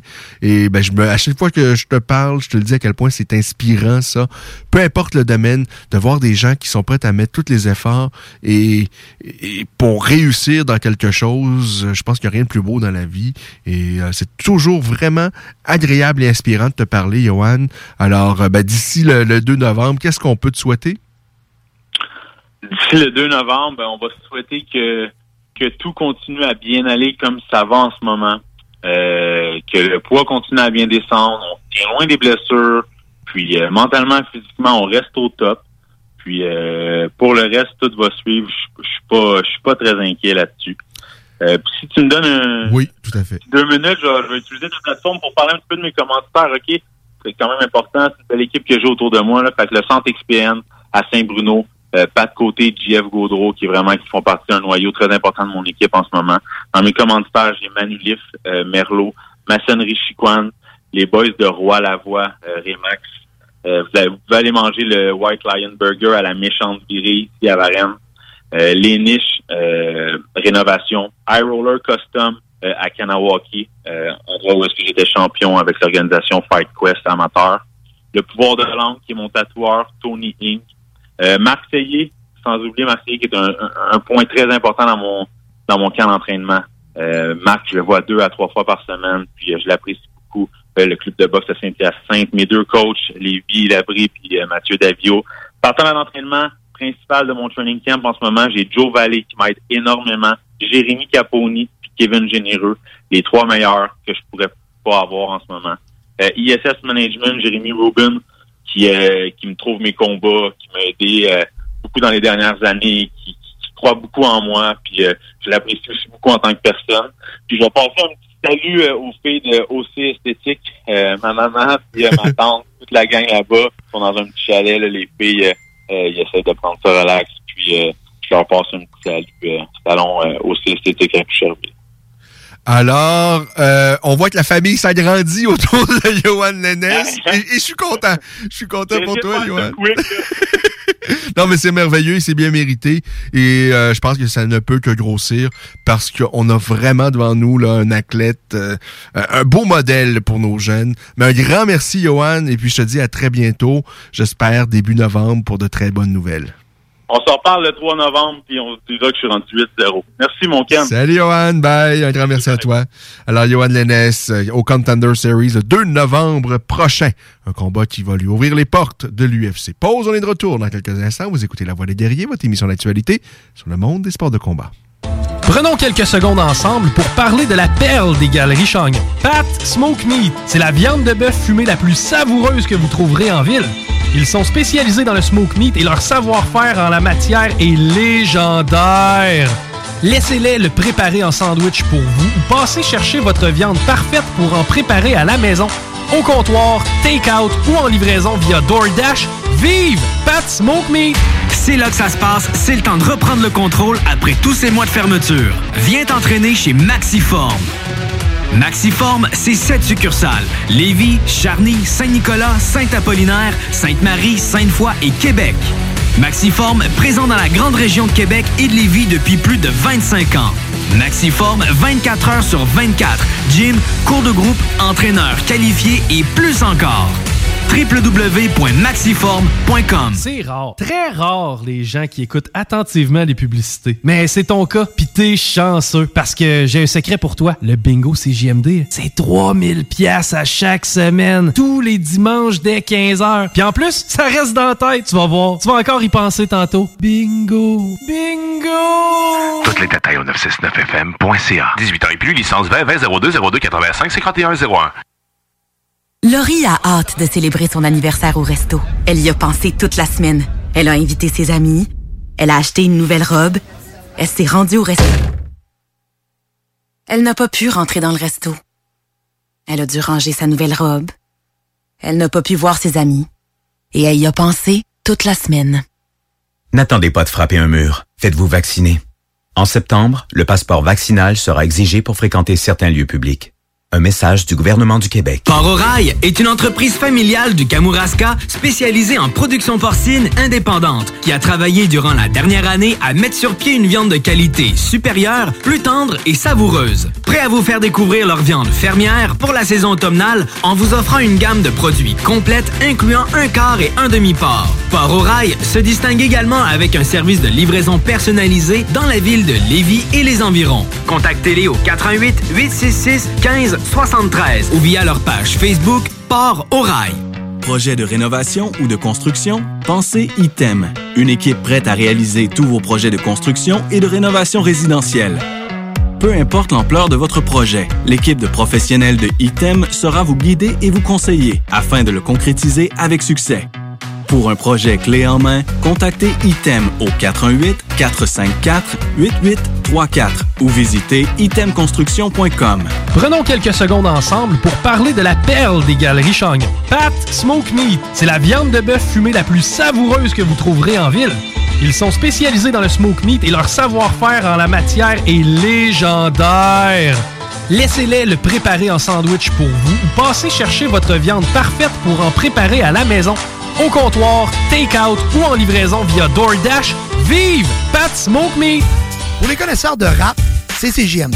Mais pour les connaisseurs de VAP, pour avoir des bons conseils avec des vrais connaisseurs, c'est VapKing. VapKing, c'est cinq boutiques. Saint-Romuald, Lévis, Lauson, Saint-Nicolas, Sainte-Marie. Pour plus d'informations, 418-903-8282. Ben oui, VapKing. Je l'étudie, VapKing. Non, VapKing, c'est ça, VapKing.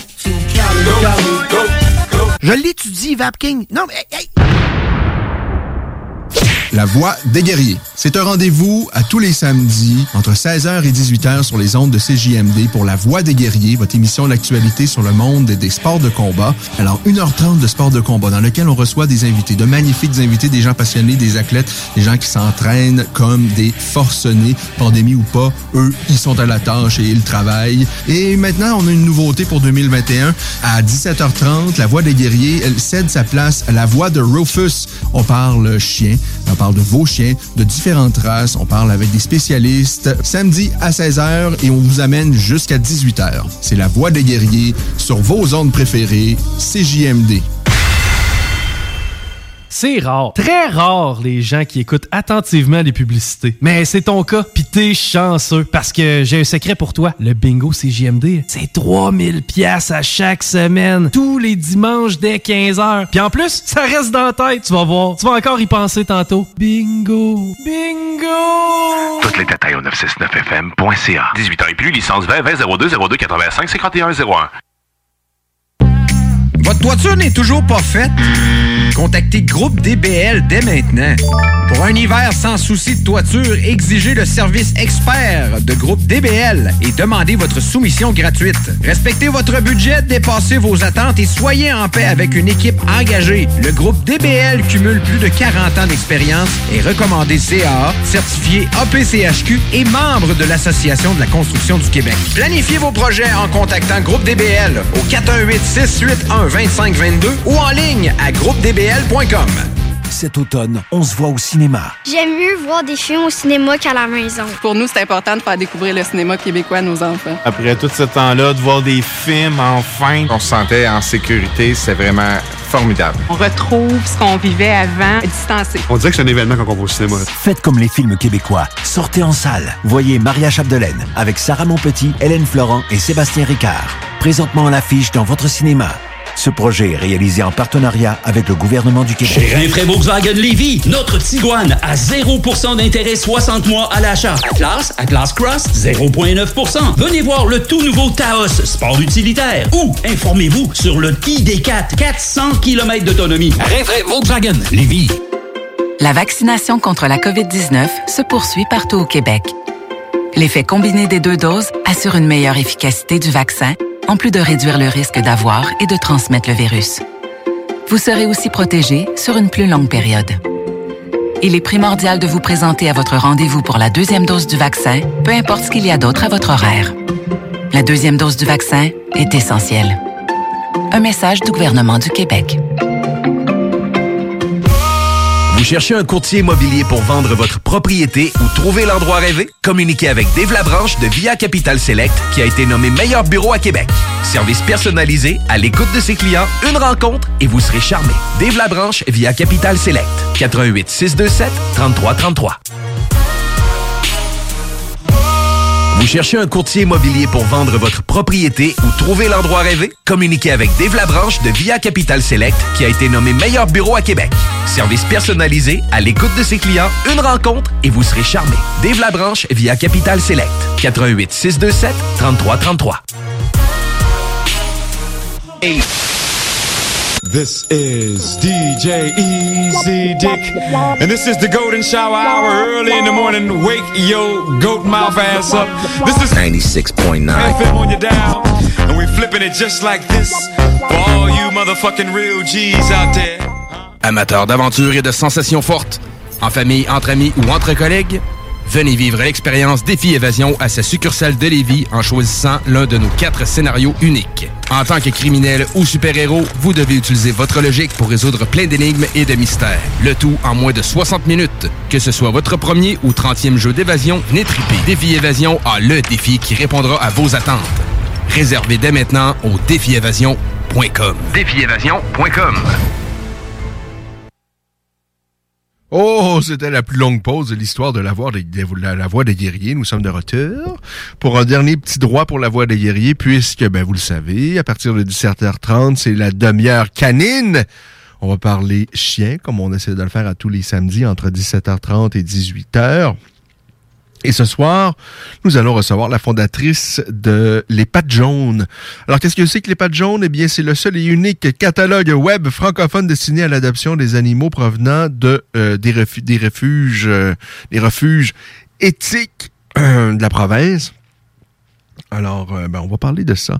Euh, au cours des dernières semaines, on a eu euh, de belles rencontres, notamment, ben, vous vous souviendrez de cette jeune fille à qui on- qu'on a reçue, qui nous a parlé de son entreprise, qui, elle, bien, propose un outil qui est assez intéressant outil qui permet euh, à des gens qui voudraient devenir maîtres, qui, qui voudraient adopter un chien, parce qu'on sait à quel point c'est important euh, de, si on veut se procurer un chien, d'avoir le chien qui convient à notre mode de vie.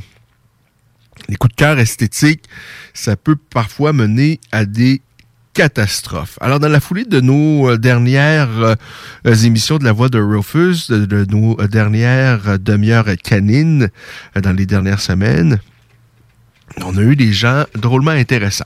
Notamment euh, Elisabeth Boutin de Belly Concept Canin. C'est une comportementaliste. Elle, elle nous a dit que la chose la plus importante, c'est le choix de la bonne race, de la bonne lignée avant, euh, lorsqu'on a l'idée de se procurer un chien. Parce qu'il y a tellement de races de chiens qui ont des comportements tellement différents. Il y a un chien qui peut convenir à vous et une autre race qui pourrait absolument pas convenir à cause de votre mode de vie. Alors ça, c'est important. Par la suite, nous avions euh, reçu une autre Elisabeth, euh, et celle-ci nous avait, euh, Elisabeth Turcotte, nous avait parlé de Déniche ton chien, qui est son entreprise, qui est un outil qui permet, à l'aide d'un questionnaire, d'évaluer quelle race de chien convient à votre mode de vie. Euh, ça, d'ailleurs, vous allez trouver tous ces liens-là sur la page Facebook de la voix de Rufus. Euh, je pense que vraiment, là, c'est un outil qui est intéressant.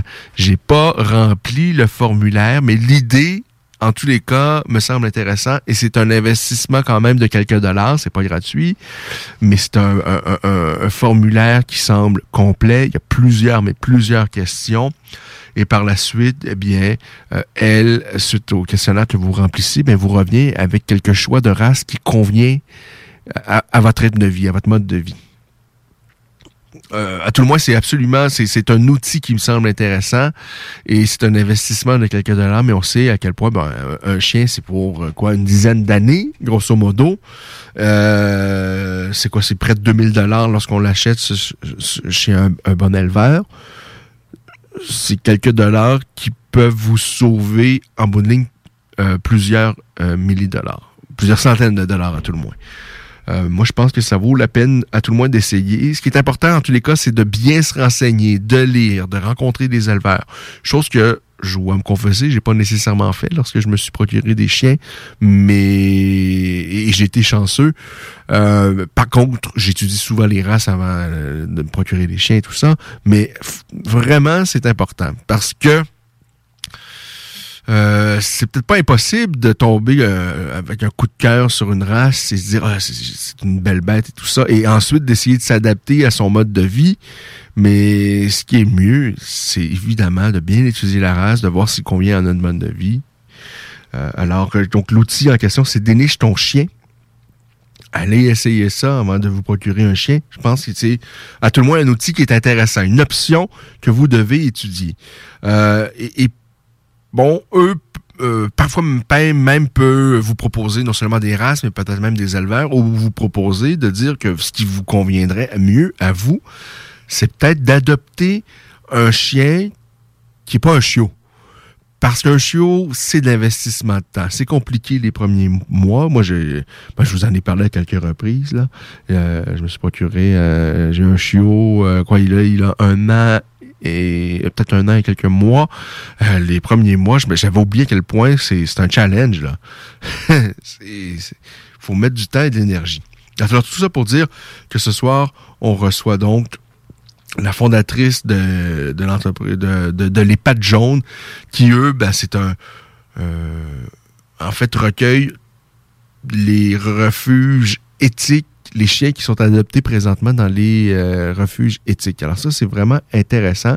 Des chiens qui sont euh, parfois un peu plus euh, matures. En fait, c'est pas pas seulement des chiens. En plus, il y a des chats également. Alors, on va parler à la, fondatrice au cours de l'émission. Ça, c'est à 17h30. Mais d'ici là, ben, on continue sur dans la foulée des sports de combat vous dire notamment que Michael Page hier a gagné son combat par décision euh, partagée face à Douglas Lima. Alors une belle victoire pour Michael Page, décision partagée pour certains controversés, mais bon, il a euh, réussi néanmoins à venger sa seule défaite en carrière que lui avait infligée il y a quelques années Douglas Lima. Du côté de l'UFC, euh, bon, on a parlé amplement de l'UFC 266 de la semaine dernière. Ce soir, l'UFC est rappelé car ce beau 2 octobre, alors que Thiago Silva, euh, Thiago Silva, non, Thiago Silva n'est plus à l'UFC depuis des lustres Et il a eu quelques petits problèmes de comportement d'ailleurs euh, dans les dernières années. Là, on parle de quelqu'un qui est un peu plus stable. C'est Thiago Santos. Ça, c'est celui qui avait passé un brutal KO avec un coup de pied à Steve Bossé, qui a pas si longtemps a disputé un combat titanesque face à John Jones c'était à l'été 2019. Malheureusement, par la suite, il a eu, ben, durant le combat, il s'est aggravé une blessure au genou et il a eu les, en fait, les deux genoux où il a eu besoin d'intervention. Et depuis, il a disputé, depuis qu'il s'est remis de ses, de ses, interventions, il a disputé deux combats et ça a été plus ou moins, en fait, ça a été pas plus ou moins, ça n'a pas été un succès. Il a perdu face à Glover Teixeira, il a perdu face à Alexander Rakic dans des combats, je vous dis, où on a, on a eu l'impression qu'il a pris dix ans entre, ses entre sa performance contre John Jones et ses deux dernières performances. Alors qu'il y avait quoi, un ou deux ans d'écart. Mais il a 37 ans, je ne sais pas ce qui s'est passé. C'est difficile de se remettre d'opération et surtout, qui plus est, euh, des interventions au genou. Et ça a été peu concluant son retour depuis ses interventions. Alors voyons voir ce que ça va donner ce soir face à Johnny Walker qui lui ben, approche la trentaine. Euh, c'est pas le gars qui combat de manière les, plus intelligentes dans la cage. Il est certes spectaculaire, mais prend parfois de mauvaises décisions. Il a gagné son dernier combat face à Ryan Span et avant ça, il avait perdu face à Nikita Krylov et Corey Anderson dans des combats où parfois il commet des erreurs, des bévues où tu te dis ça comme pas de sens. Mais bon. Euh, là, ça fait un moment qu'on ne l'a pas vu c'est un gars qui aime donner euh, du, spectacle, mais j'imagine que la dernière année, il va essayer de canaliser tout ça parce que ben, ligne également, ça va lui prendre des victoires. Oui, être spectaculaire, être charismatique, faire le drôle à la pesée, euh, parfois même durant le combat, mais la plus, ce qu'il faut, en tous les cas pour demeurer à l'UFC, ça va prendre des victoires. Alors, voyons voir ce que ça va donner. Johnny Walker, ce soir, donc, va s'en prendre à Thiago Santos dans le combat principal. Combat, évidemment, chez les 205 livres. Euh, sinon, on a Kevin Holland également, qui est de la partie face à Kyle euh, Dacas. C'est drôlement intéressant. Holland peut être également euh, très charismatique, il offrait des performances vraiment très colorées, ça risque d'être intéressant. Alex Oliveira, ben lui aussi c'est la même chose, euh, souvent est impliqué dans des combats intéressants. Misha Sarkuna face à Christophe euh, Jotko. Euh, euh, Michel Sakounov, la première fois que je l'ai vu, c'était ici à Québec, euh, pas à Québec, mais au Québec. je pense que c'était au Colisée de Laval, dans un amphithéâtre crasse, complètement dégueulasse. Et c'était à ses débuts dans le monde des sports de combat. C'était à son premier ou à son deuxième combat, en fait, dans une organisation qui n'a pas proposé beaucoup d'événements. C'était Warrior One. Et il avait perdu face à un élève, enfin, en tout cas, face à un, partenaire d'entraînement des frères Diaz, Roy Bolton. Et ça avait donné un beau combat. Je vous parle de ça parce qu'on a parlé beaucoup de, Nick Diaz tout à l'heure. Là, je vais vous parler un peu plus de Nate Diaz parce que cette soirée-là, Nate était juste aux côtés de moi toute la soirée. Et moi, j'ai une affection, j'ai une tendresse pour les frères Diaz, des gars qui ont traversé des épreuves. Ça n'a pas été une vie facile. Euh, ils nous ont tellement donné de belles guerres. Et, mais j'ai vu un Nate toute la soirée durant. Il n'a pas fait un sourire de la soirée. C'était, ça semblait lourd. Mais tout ça pour dire que les Diaz, contrairement à quelques autres combattants, ils font pas de show. Ce qu'on voit dans la cage, c'est ce qu'ils sont dans la vie. Je dis pas qu'ils sont pas capables de sourire, là, loin de là, parce qu'on voit parfois quelques moments où les, les, les dias sont plus apaisés et tout ça, et ça fait du bien de les voir comme ça. Mais tout ça pour dire que c'est pas des, des, des gars qui jouent au dur, c'est, ce sont des durs, c'est des guerriers. Euh, alors c'est ça, Michel Sakounov, là c'est ça, c'était en 2010, on est 11 ans plus tard, il est maintenant à l'UFC, et à quelque part, son poste à l'UFC est en jeu parce que euh, ben, ça a plus ou moins bien été à ses dernières performances. Après vraiment des débuts fracassants à l'UFC où il avait remporté ses c'est quoi? Une, deux, trois, ses trois, quatre premiers combats. Par la suite, depuis, il a perdu quatre de ses six derniers combats. Alors le Canadien Sirkunov, ça lui prend une victoire ce soir, alors qu'il va euh, disputer la victoire à Christophe Jotko. Alors, c'est pas mal ça pour l'UFC de ce soir. Euh, Il y a la sœur de Valentina, Antonina Chevchenko, qui sera également de l'aventure ce soir à ne pas manquer. Elle est moins complète euh, que Valentina, mais debout, elle est également très dangereuse. La semaine prochaine, on a la, génie du Jiu-Jitsu, Mackenzie Dern face à Marina Rodriguez. Alors, c'est pas mal ça pour ce qui est de l'UFC au cours des euh, prochaines semaines. Courte pause et au retour, vous allez être dans cette euh, dans la voie de Rufus, puisque la voie des guéris s'est terminée pour cette semaine. On se donne rendez-vous la semaine prochaine, samedi à 16h, pour un autre rendez-vous pour les amateurs de sport de combat.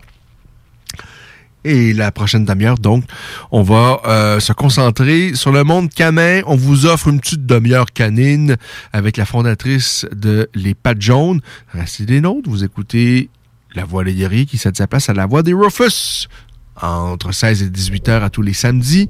Si vous avez manqué un bout, si vous avez manqué notamment notre conversation avec Johan Lennes, qui est toujours très inspirant et qui va participer au Dana White Contender Series le 2 novembre prochain, eh bien, sachez que tout ça se retrouve en balado-diffusion facilement sur à peu près toutes les plateformes inimaginables, Spotify, euh, Google Podcast, Apple Podcast, je ne sais même pas sur toutes toutes les plateformes sur lesquelles on se retrouve, mais on est à peu près sur toutes les plateformes. Et sinon, bien, vous vous rendez euh, au 969fm.ca. Vous allez retrouver là toutes les émissions de la programmation de CJMD en balado-diffusion. Vous pouvez la télécharger, vous faites ce que vous voulez, vous l'écoutez où vous voulez, quand vous voulez. C'est magnifique. Alors, pause, on est de retour dans quelques instants pour la voix de Rufus. Fromagerie Victoria! C'est pas parce que c'est l'automne que les délices glacées sont pas là? Check this out! Les déjeuners, y en a pas de mieux que ça. La poutine, le fromage en grains, triple A. Ah, la boutique de produits maison, ben oui, chaque fois, à maison, c'est un abat. Si tu passes par là pis que t'arrêtes pas, c'est que tu l'as pas. À moins que t'aies DoorDash, deux, trois clics, pis abracadabra, fromagerie Victoria! Hum, hum, hum, ah! Élite Chiropratique cherche à bonifier son équipe d'élite. Nous vivons une formidable croissance et cherchons des gens de qualité pour en profiter avec nous. Nous souhaitons embaucher une réceptionniste, formation sur place, mais expérience de service client, un grand atout. Nous cherchons également un ou une massothérapeute.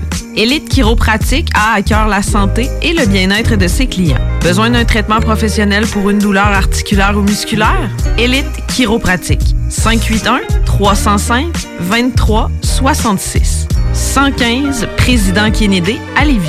Nous vous attendons impatiemment. Chez Rinfraie Volkswagen Lévy, notre Tiguan à 0% d'intérêt 60 mois à l'achat. Atlas, Atlas Cross, 0,9%. Venez voir le tout nouveau Taos, sport utilitaire. Ou informez-vous sur le ID4, 400 km d'autonomie. Rinfraie Volkswagen Lévy. Ça prend une bonne dose de courage et de persévérance pour traverser une pandémie. Ça prend aussi une bonne dose de patience, de résilience, de confiance, d'optimisme, d'humour et d'amour.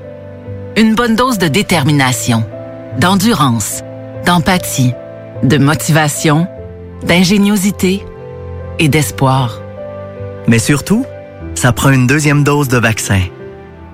Un message du gouvernement du Québec. Port-au-Rail est une entreprise familiale du Kamouraska spécialisée en production porcine indépendante qui a travaillé durant la dernière année à mettre sur pied une viande de qualité supérieure, plus tendre et savoureuse. Prêt à vous faire découvrir leur viande fermière pour la saison automnale en vous offrant une gamme de produits complète incluant un quart et un demi-port. Port-au-Rail se distingue également avec un service de livraison personnalisé dans la ville de Lévis et les environs. Contactez-les au 88 866 15 73 ou via leur page Facebook Port au rail.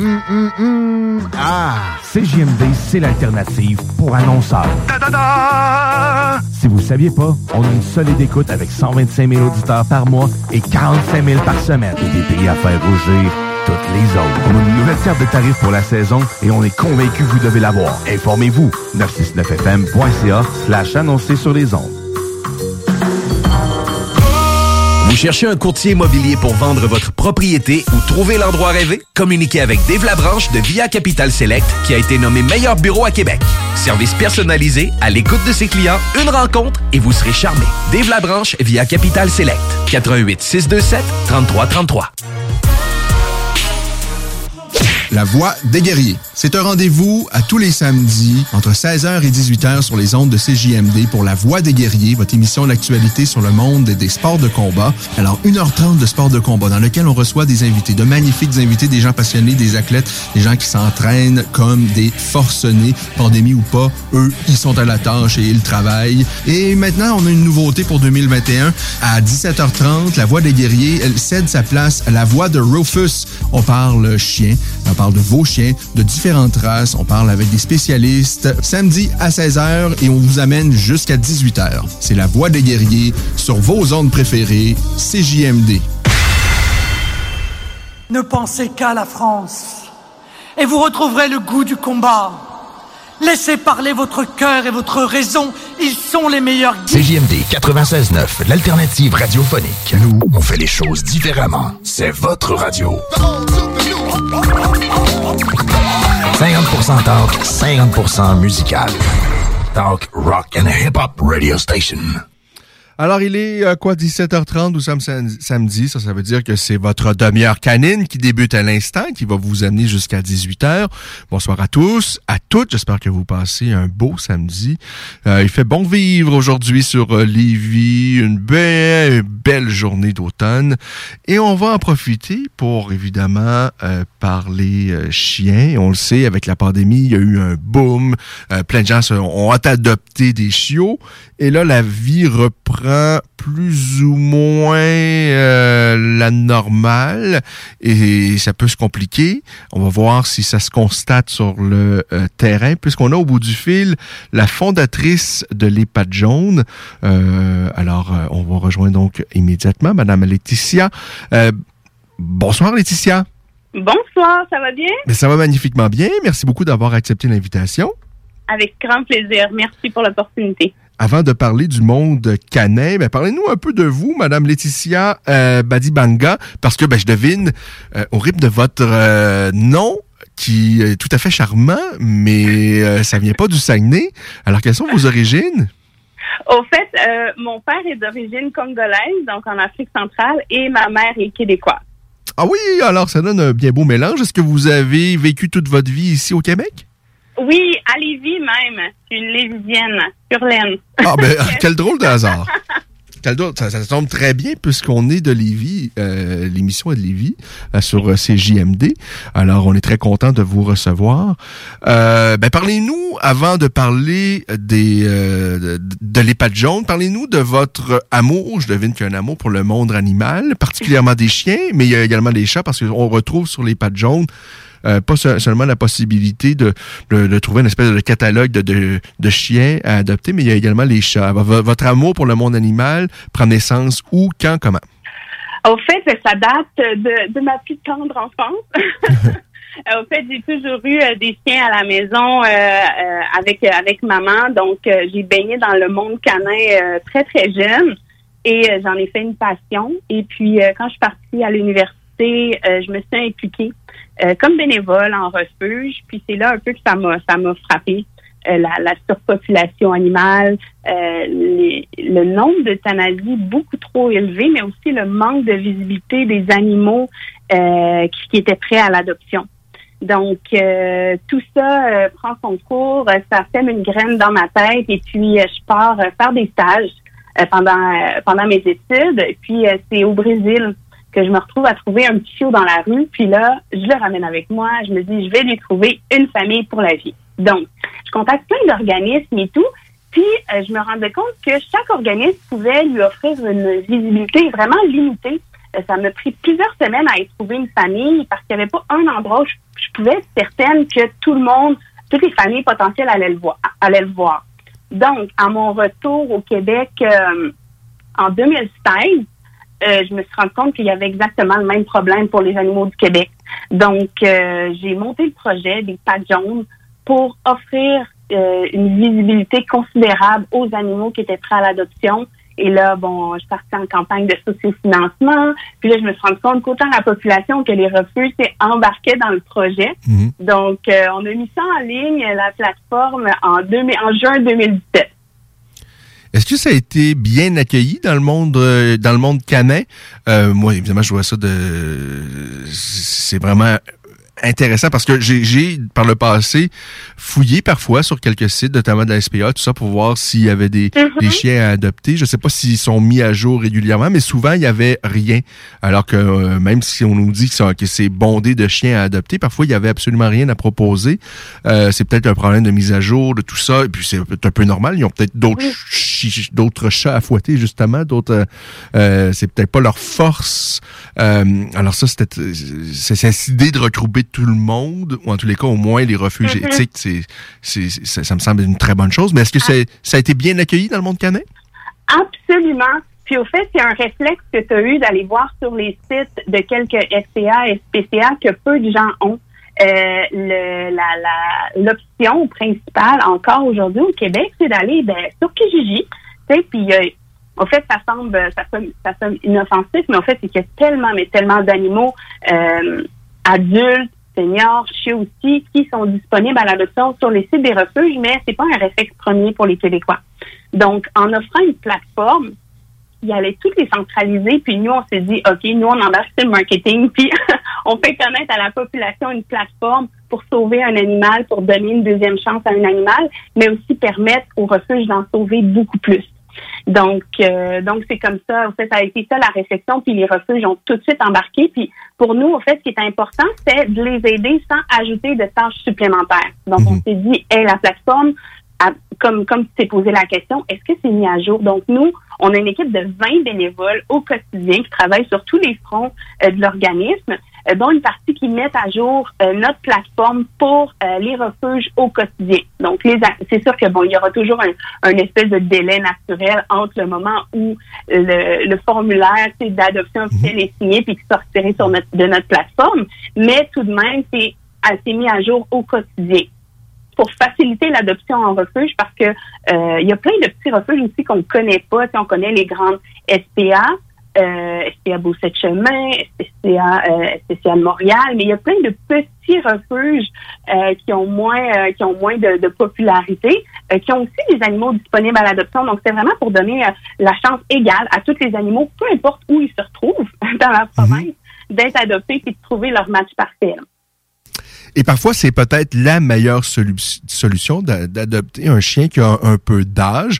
On a parlé, je pense, c'est la semaine dernière à la fondatrice, non, non, c'est il y a deux semaines à la fondatrice de Déniche ton chien, qui elle offre un outil Oui. aux gens qui veulent adopter un chien de, de, de, de répondre à un questionnaire et au, au bout du questionnaire, elle lui propose de, bon, quelle race de chien qui est convient peut-être le mieux au mode de vie de cette personne-là. Et parfois, euh, ce qu'elle me disait, c'est qu'on propose pas juste des chiots, mais parfois, ben, c'est des chiens un peu plus âgés. Puis, ben, il y, a- il y a des refuges dans lesquels on peut trouver ces, ces, ces chiens-là.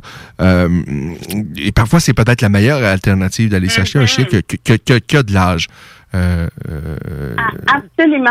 Euh, c'est certain qu'il y en a. Il y en a des chiots en refuge, mais au, au- au fait, avec les pavillons, on s'est donné la mission de mettre les seniors euh, en vedette euh, le plus possible, autant sur nos pages de recherche que sur nos médias sociaux. Moi, personnellement, je suis maman de deux seniors et c'est la belle vie.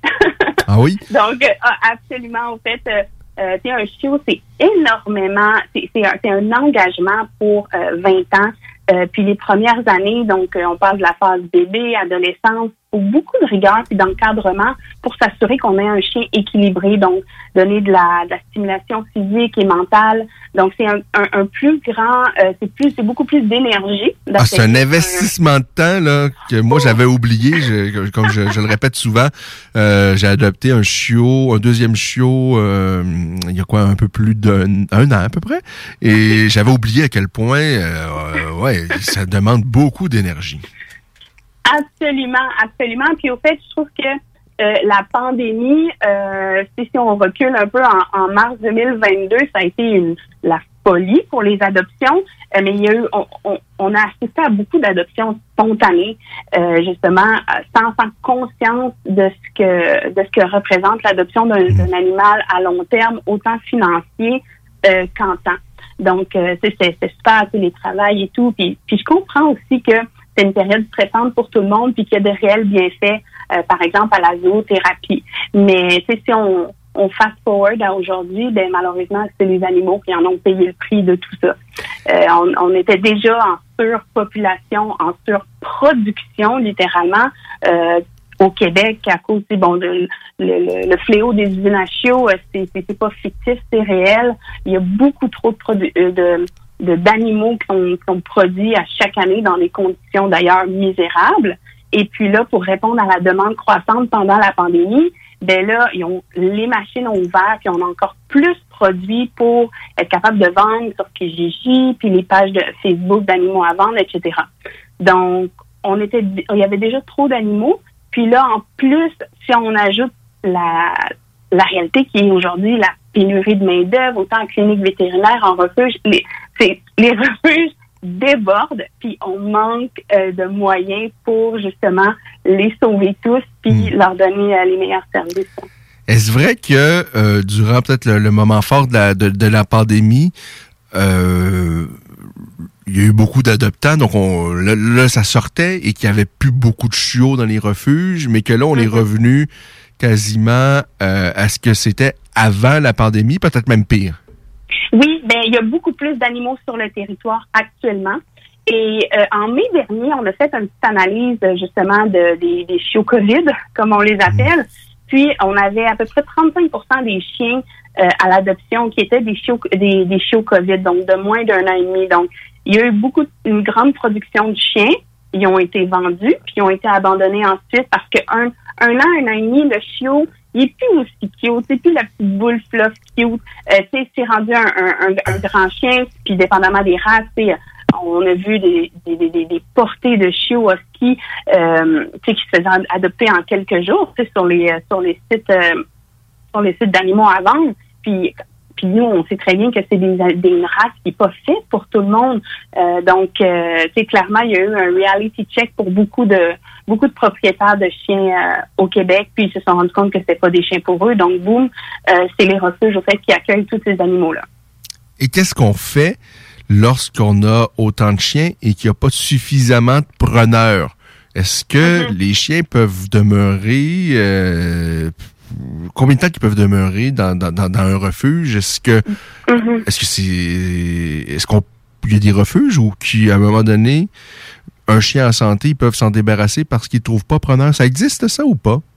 Ben, au fait, euh, on prend, euh, on les, pratiques éthiques avec les pattes mais malheureusement, il y a des refuges dans la province ou des fourrières euh, qui manquent de moyens, puis qui doivent malheureusement régler la situation avec des mises à mort. Les refuges éthiques, par contre, bon, ben, on trouve d'autres solutions. Euh, notamment, c'est certain qu'il y, a des chiens qui restent plusieurs mois en refuge, surtout des chiens qui sont nés dans le contexte de pandémie, donc qui ont manqué de, euh, de socialisation, qui ont peut-être été sevrés trop tôt, qui ont développé des, de l'anxiété de séparation. Donc là, on peut on se tourne euh, quand on peut vers euh, les transferts, notamment vers l'Ontario, qui sont complètement à l'opposé du Québec, donc euh, qui sont qui sont pas du tout en surpopulation, puis que certains de leurs leur refuges accueillent les chiens du Québec qui qui n'ont pas trouvé dans le fond là. Hum, comment ça fonctionne exactement les, les, les, les pattes jaunes? Alors moi, je suis intéressé euh, ben, je suis pas intéressé, là, pour vrai, j'en ai déjà deux, c'est suffisant, mais admettons, là, je suis intéressé, je me vais sur euh, donc.com, euh, et là, c'est assez facile là, à naviguer, euh, vous pouvez adopter, euh, vous pouvez cliquer soit sur adopter un chien ou un chat, mais de, de, de admettons, je suis intéressé par un chien. Alors, qu'est-ce qui se passe? Est-ce que ça couvre l'ensemble du territoire du Québec, par exemple? Oui, absolument. En fait, les, refuges sont éparpillés à travers la, la, la province. Puis, euh, il y a des styles de recherche, euh, par exemple la taille, la, la, la race, mhm. euh, genre, âge, mais aussi la, la compatibilité chat-chien-enfant. Puis le niveau d'énergie, c'est vraiment important euh, pour assurer des bons matchs. Mais il n'y a pas de style de géolocalisation sur la plateforme. Donc, c'est vraiment à l'échelle provinciale. Puis c'était aussi la vitrine qu'on voulait offrir aux animaux parce qu'on s'est rendu compte rapidement au début ben, que les gens, ils étaient prêts à se déplacer pour trouver, pour aller à la rencontre de l'animal de leur rêve. Donc, c'est super simple. Une fois que vous avez consulté la fiche, puis que euh, vous êtes intéressé à soumettre une demande d'adoption, il y a tout simplement un petit formulaire sur le site Je souhaite adopter. Et là, vous êtes directement en contact avec le refuge de cet animal-là. Et puis, euh, nous, on est un on est un intermédiaire. Donc, après ça, le refuge euh, va appeler ou envoyer un courriel à la personne pour, euh, pour poser soit plus de questions, organiser une rencontre. Euh, parce que là, ben, surtout avec la pandémie, il y a beaucoup de, il y a beaucoup de refuges qui, qui fonctionnent par rendez-vous, ce qui est absolument euh, normale. Mais c'est ça. Donc, ils sont directement mis en contact via Pat Jaune avec le refuge. Euh, et, par la suite, évidemment, là, c'est plus entre vos mains, mais c'est entre le refuge en question et, les clients. Il y, a, euh, il y a toujours des frais, et c'est normal quand même. Euh, mais c'est quand même beaucoup plus abordable qu'un chiot. Bon, un, un chiot d'un bon éleveur, si ça tourne au autour de 2000 dollars. Alors, c'est quand même un investissement. Et il faut vraiment être prêt. Là. Pour s'acheter un chiot, euh, pour se procurer un chiot, adopter un chiot, il faut être prêt. Il euh, faut avoir du temps. Il euh, faut connaître un minimum la race et qu'est-ce qu'il faut faire parce que c'est vraiment un vrai défi. Et je dis pas qu'adopter un chien un peu plus âgé, c'est facile et que tout baigne dans l'huile et qu'il n'y a pas de... Non, non, il faut, faut, mettre des efforts aussi, mais c'est quand même plus facile à un certain point. Oui, c'est différent. C'est absolument différent. Puis si je peux me permettre, avant même de considérer l'adoption, euh, j'invite les gens à en premier trouver une clinique vétérinaire. Euh, on a parlé de manque de main-d'œuvre. Il y a beaucoup de cliniques qui prennent plus de nouveaux clients actuellement. Donc, c'est important de trouver une clinique, un vétérinaire pour votre futur animal puis, tu sais, personnellement, j'en ai vu à ma clinique pendant que c'est dans la salle d'attente. Les gens viennent et disent, bon, ben mon chiot arrive demain. Est-ce que je peux être client? Désolé, on, on prend plus de nouveaux clients, tu sais. Puis, c'est réel comme situation. Donc, euh, il faut s'assurer d'avoir une clinique pour euh, pour les soins, prendre des assurances euh, santé pour votre animal. Donc, parce que les accidents, ça arrive euh, ça, ça, arrive des urgences, donc il faut être prêt aussi à ça. Puis ça, je pense que c'est la, c'est la première étape d'une adoption responsable, une fois que tout le reste est réfléchi, euh, de trouver une clinique vétérinaire. Puis c'est sûr que nous, euh, au fait, on a une équipe aux communications qui s'assure aussi de euh, d'accompagner les familles dans leur processus d'adoption. Donc, une fois qu'ils ont envoyé le formulaire, euh, c'est pas comme ciao bye, on, on, fait un suivi avec eux pour savoir comment se déroule euh, leur processus d'adoption. Si ils ont des ils ont des questions, ils ont des doutes, nous on est là pour les soutenir là-dedans. Et puis ensuite célébrer les adoptions heureuses bien sûr avec eux. Donc donc voilà. Puis au niveau des frais, c'est oui, il y a clairement une économie d'argent. Donc, on, euh, au niveau des chiens en refuge, actuellement, c'est entre entre 200 et 400 dollars, euh, incluant les frais vétérinaires, la stérilisation, mhm. très important, vaccination, vermifuge, les traitements contre les puces. Donc, euh, donc c'est clairement plus économique, mais aussi c'est qu'on sauve vie en même temps. Il y a juste, il y a que, il y a que des, des, des bienfaits là, à adopter en refuge. Quelles sont les races les plus populaires? Est-ce qu'il y a des races qui se démarquent par les temps qui courent? Euh, en ce moment, au niveau de, l'abandon, donc les, chiens qui sont disponibles à l'adoption, puis ça, ça n'a pas changé. Le husky est quand même euh, une race qui, euh, qui, est très abandonnée en refuge, même qu'il y avait une étude il y a quelques peut-être quelques années qui, qui, avait démontré que 40% de la population de husky au Québec était en, étaient en simultané en refuge. Euh, c'est des chiens qui sont ah oui. chiots, oui, mais euh, arrivés à l'adolescence, donc quand on arrive entre 11 mois, 14 mois, euh, c'est des, des, une race qui est difficile à gérer pour tout pour monsieur, madame, tout le monde. Donc, comme tantôt je disais, c'est clairement pas une race pour tout le monde. Ça l'est pas pour moi non plus. Puis je, l'ai accepté, bien que je les trouve beaux. Mais on va au-delà de ça dans, dans nos recherches. Donc, les huskies, euh, tout ce qui est molosse, donc, euh, les, les, les, les types pitbulls, c'est certain que euh, actuellement sont plus difficiles à replacer parce qu'ils sont pas encore acceptés dans toutes les municipalités. Donc, il y a cet élément-là, au fait, qui, qui bloque certaines adoptions. Mais ouais, le, type pitbull puis le husky, euh, c'est les principales races disponibles à l'adoption. c'est drôle, mais moi, j'ai, je pense que c'est les deux chiens que j'ai. J'ai, j'ai un, ah j'ai une husky et j'ai, ben, en fait, c'est pas un pitbull, mais euh, j'ai un bulldog américain euh, ah, qui, qui, a un physique un peu euh, à ça. Là, ça ressemble à ça. Et, euh, mais c'est deux bêtes magnifiques, mais qui effectivement demandent beaucoup d'énergie, qui ont besoin de, de se dépenser, mm-hmm. euh, le, le, qui sont en même temps qui ont un caractère complètement inverse. Là. Mon, bulldog américain, euh, je pense que ça va être un éternel adolescent. Euh, et, et ma husky, euh, elle aime bien être en, famille et tout ça, mais elle aime bien être indépendante aussi. mais c'est des belles bêtes. Mais encore une fois, c'est tellement important de bien se renseigner avant d'adopter un, un chien, un chiot, sur la race, la lignée et tout ça. Et c'est le genre de choses qu'on prend pas souvent assez en fait euh, ça en considération. Souvent c'est un coup de cœur. Euh, on voit un beau chien puis on le veut tout de suite. Et moi c'est le genre d'erreur que je pourrais faire là, sin- sincèrement. Euh, mais il faut faut justement là, essayer de, de de pas commettre ces erreurs là et de bien se renseigner parce que sinon ça fait des maîtres heureux, ça fait des chiens malheureux. euh, malheureux. Tout le monde est malheureux. Personne s'aide là-dedans et c'est c'est pas des belles vies pour les chiens.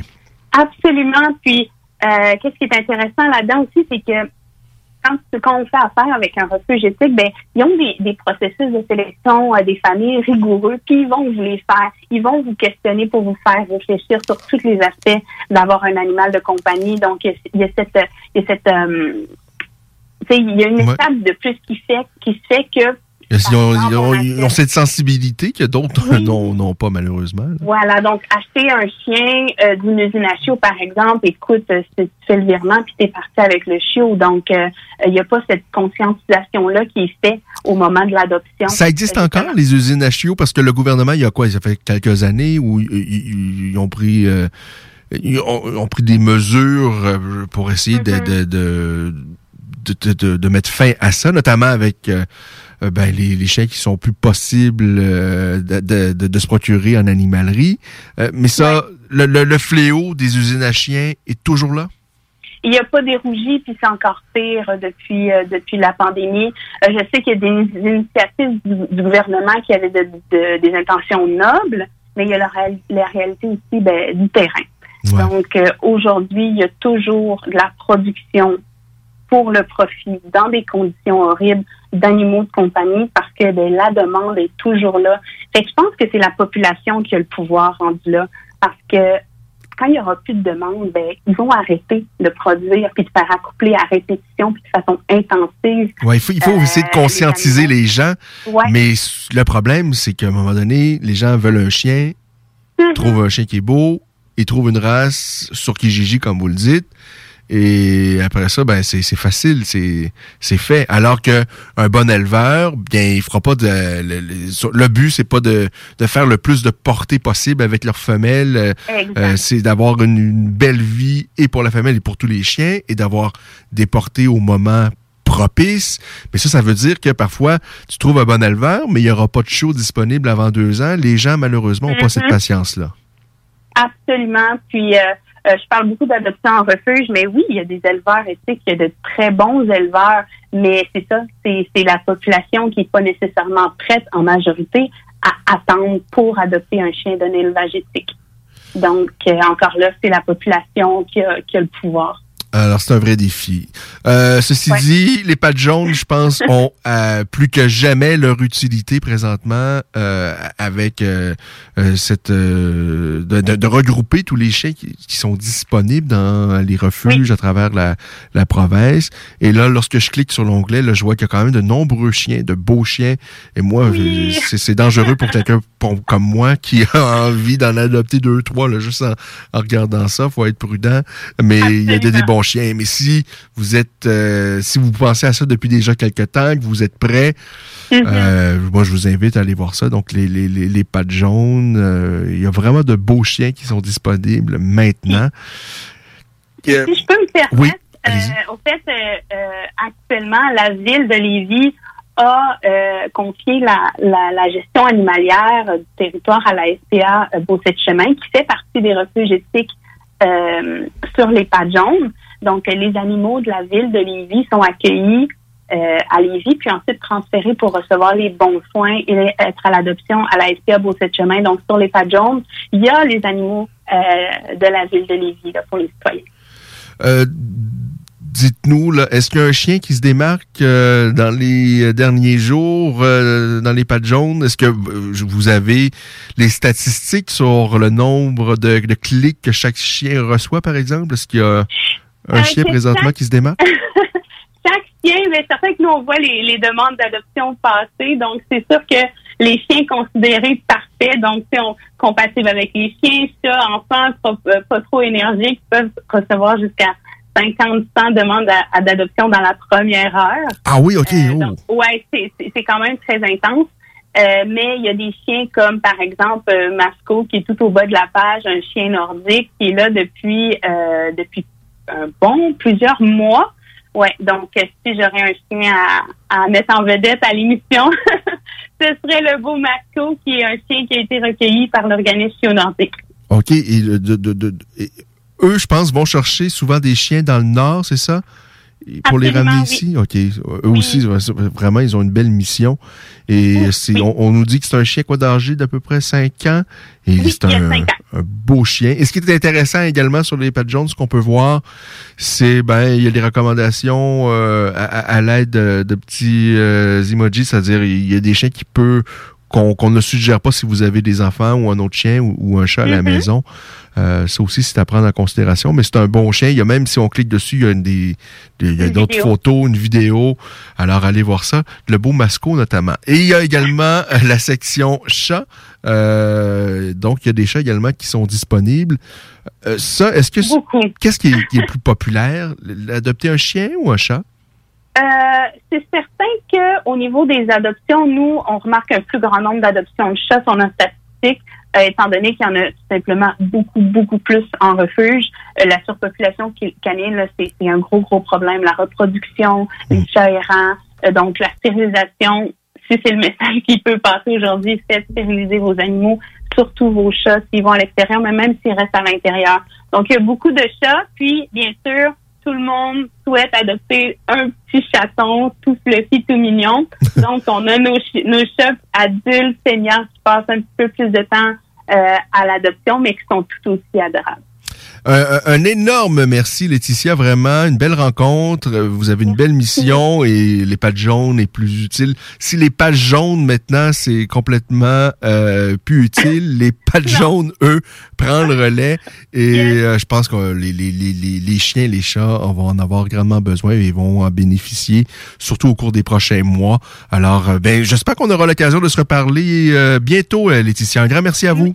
Merci à moi, moi aussi. Au revoir. Au revoir. Alors, c'est tout pour nous. On se reparle samedi prochain, 16h pour La Voix des guerriers, 17h30 pour une autre édition de La Voix de Rufus. Voiture d'occasion de toute marque, une seule adresse, lbbauto.com.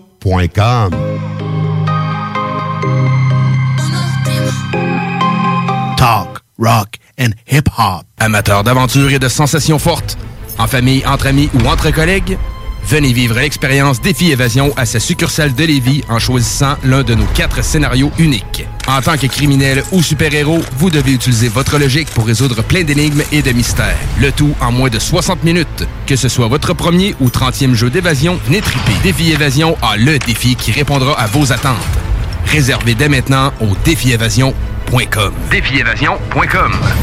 Cet automne, on se voit au cinéma. J'aime mieux voir des films au cinéma qu'à la maison. Pour nous, c'est important de faire découvrir le cinéma québécois à nos enfants. Après tout ce temps-là, de voir des films, enfin, on se sentait en sécurité, c'est vraiment formidable. On retrouve ce qu'on vivait avant, distancé. On dirait que c'est un événement quand on va au cinéma. Faites comme les films québécois. Sortez en salle. Voyez Maria Chapdelaine avec Sarah Monpetit, Hélène Florent et Sébastien Ricard. Présentement à l'affiche dans votre cinéma. Ce projet est réalisé en partenariat avec le gouvernement du Québec. Chez Rinfraie Volkswagen Lévy, notre Tiguan à 0% d'intérêt 60 mois à l'achat. Atlas, Atlas Cross, 0,9%. Venez voir le tout nouveau Taos, sport utilitaire. Ou informez-vous sur le ID4, 400 km d'autonomie. Rinfraie Volkswagen Lévy. Tu veux de l'extra cash dans ta vie? Bingo! Sur les ondes de CJMD 96.9 Lévis, plus de 3000 distribués tous les dimanches. Achète tes cartes tout de suite. Tous les détails au 969fm.ca. Fais-toi de l'argent de plus. Bingo! CJMD 969fm.ca pour les points de vente. Extra argent! licence 20 20 02 02 85 51 01. Alex a hâte de voir son groupe préféré sur scène. Il y a pensé toute la semaine. Il a acheté son billet, il a mis son chandail du groupe, il s'est rendu à la salle de spectacle. Il n'a pas pu rentrer dans la salle de spectacle. Il a rangé son chandail du groupe, il a acheté son billet et il y a pensé toute la semaine. N'attendez pas de frapper un mur. Faites-vous vacciner. En septembre, le passeport vaccinal sera exigé pour fréquenter certains lieux publics. Un message du gouvernement du Québec. Québec beau. À Vanier, Ancienne-Lorette et Charlebourg. C'est l'endroit numéro un pour manger entre amis, un déjeuner, un dîner ou un souper. Venez profiter de nos spéciaux à tous les jours avec les serveuses les plus sexy à Québec. Trois adresses. 1155 boulevard Wilfrid Amel à Vanier, 6075 boulevard Wilfrid Amel, Ancienne Lorette et 2101 des Bouvrailles à Charlebourg. Québec Beau, serveuse sexy et bonne bouffe. Ah, CJMD, c'est l'alternative pour annonceurs. Si vous saviez pas, on a une solide écoute avec 125 000 auditeurs par mois et 45 000 par semaine. Et des prix à faire rougir toutes les autres. On a une nouvelle carte de tarifs pour la saison et on est convaincu que vous devez l'avoir. Informez-vous. 969fm.ca slash annoncer sur les ondes. Cherchez un courtier immobilier pour vendre votre propriété ou trouver l'endroit rêvé? Communiquez avec Dave Labranche de Via Capital Select qui a été nommé meilleur bureau à Québec. Service personnalisé, à l'écoute de ses clients, une rencontre et vous serez charmé. Dave Labranche via Capital Select. 88 627 3333. Hey! John Grizzly vous dit que Doffman vous dit d'écouter les podcasts au 969fm.ca.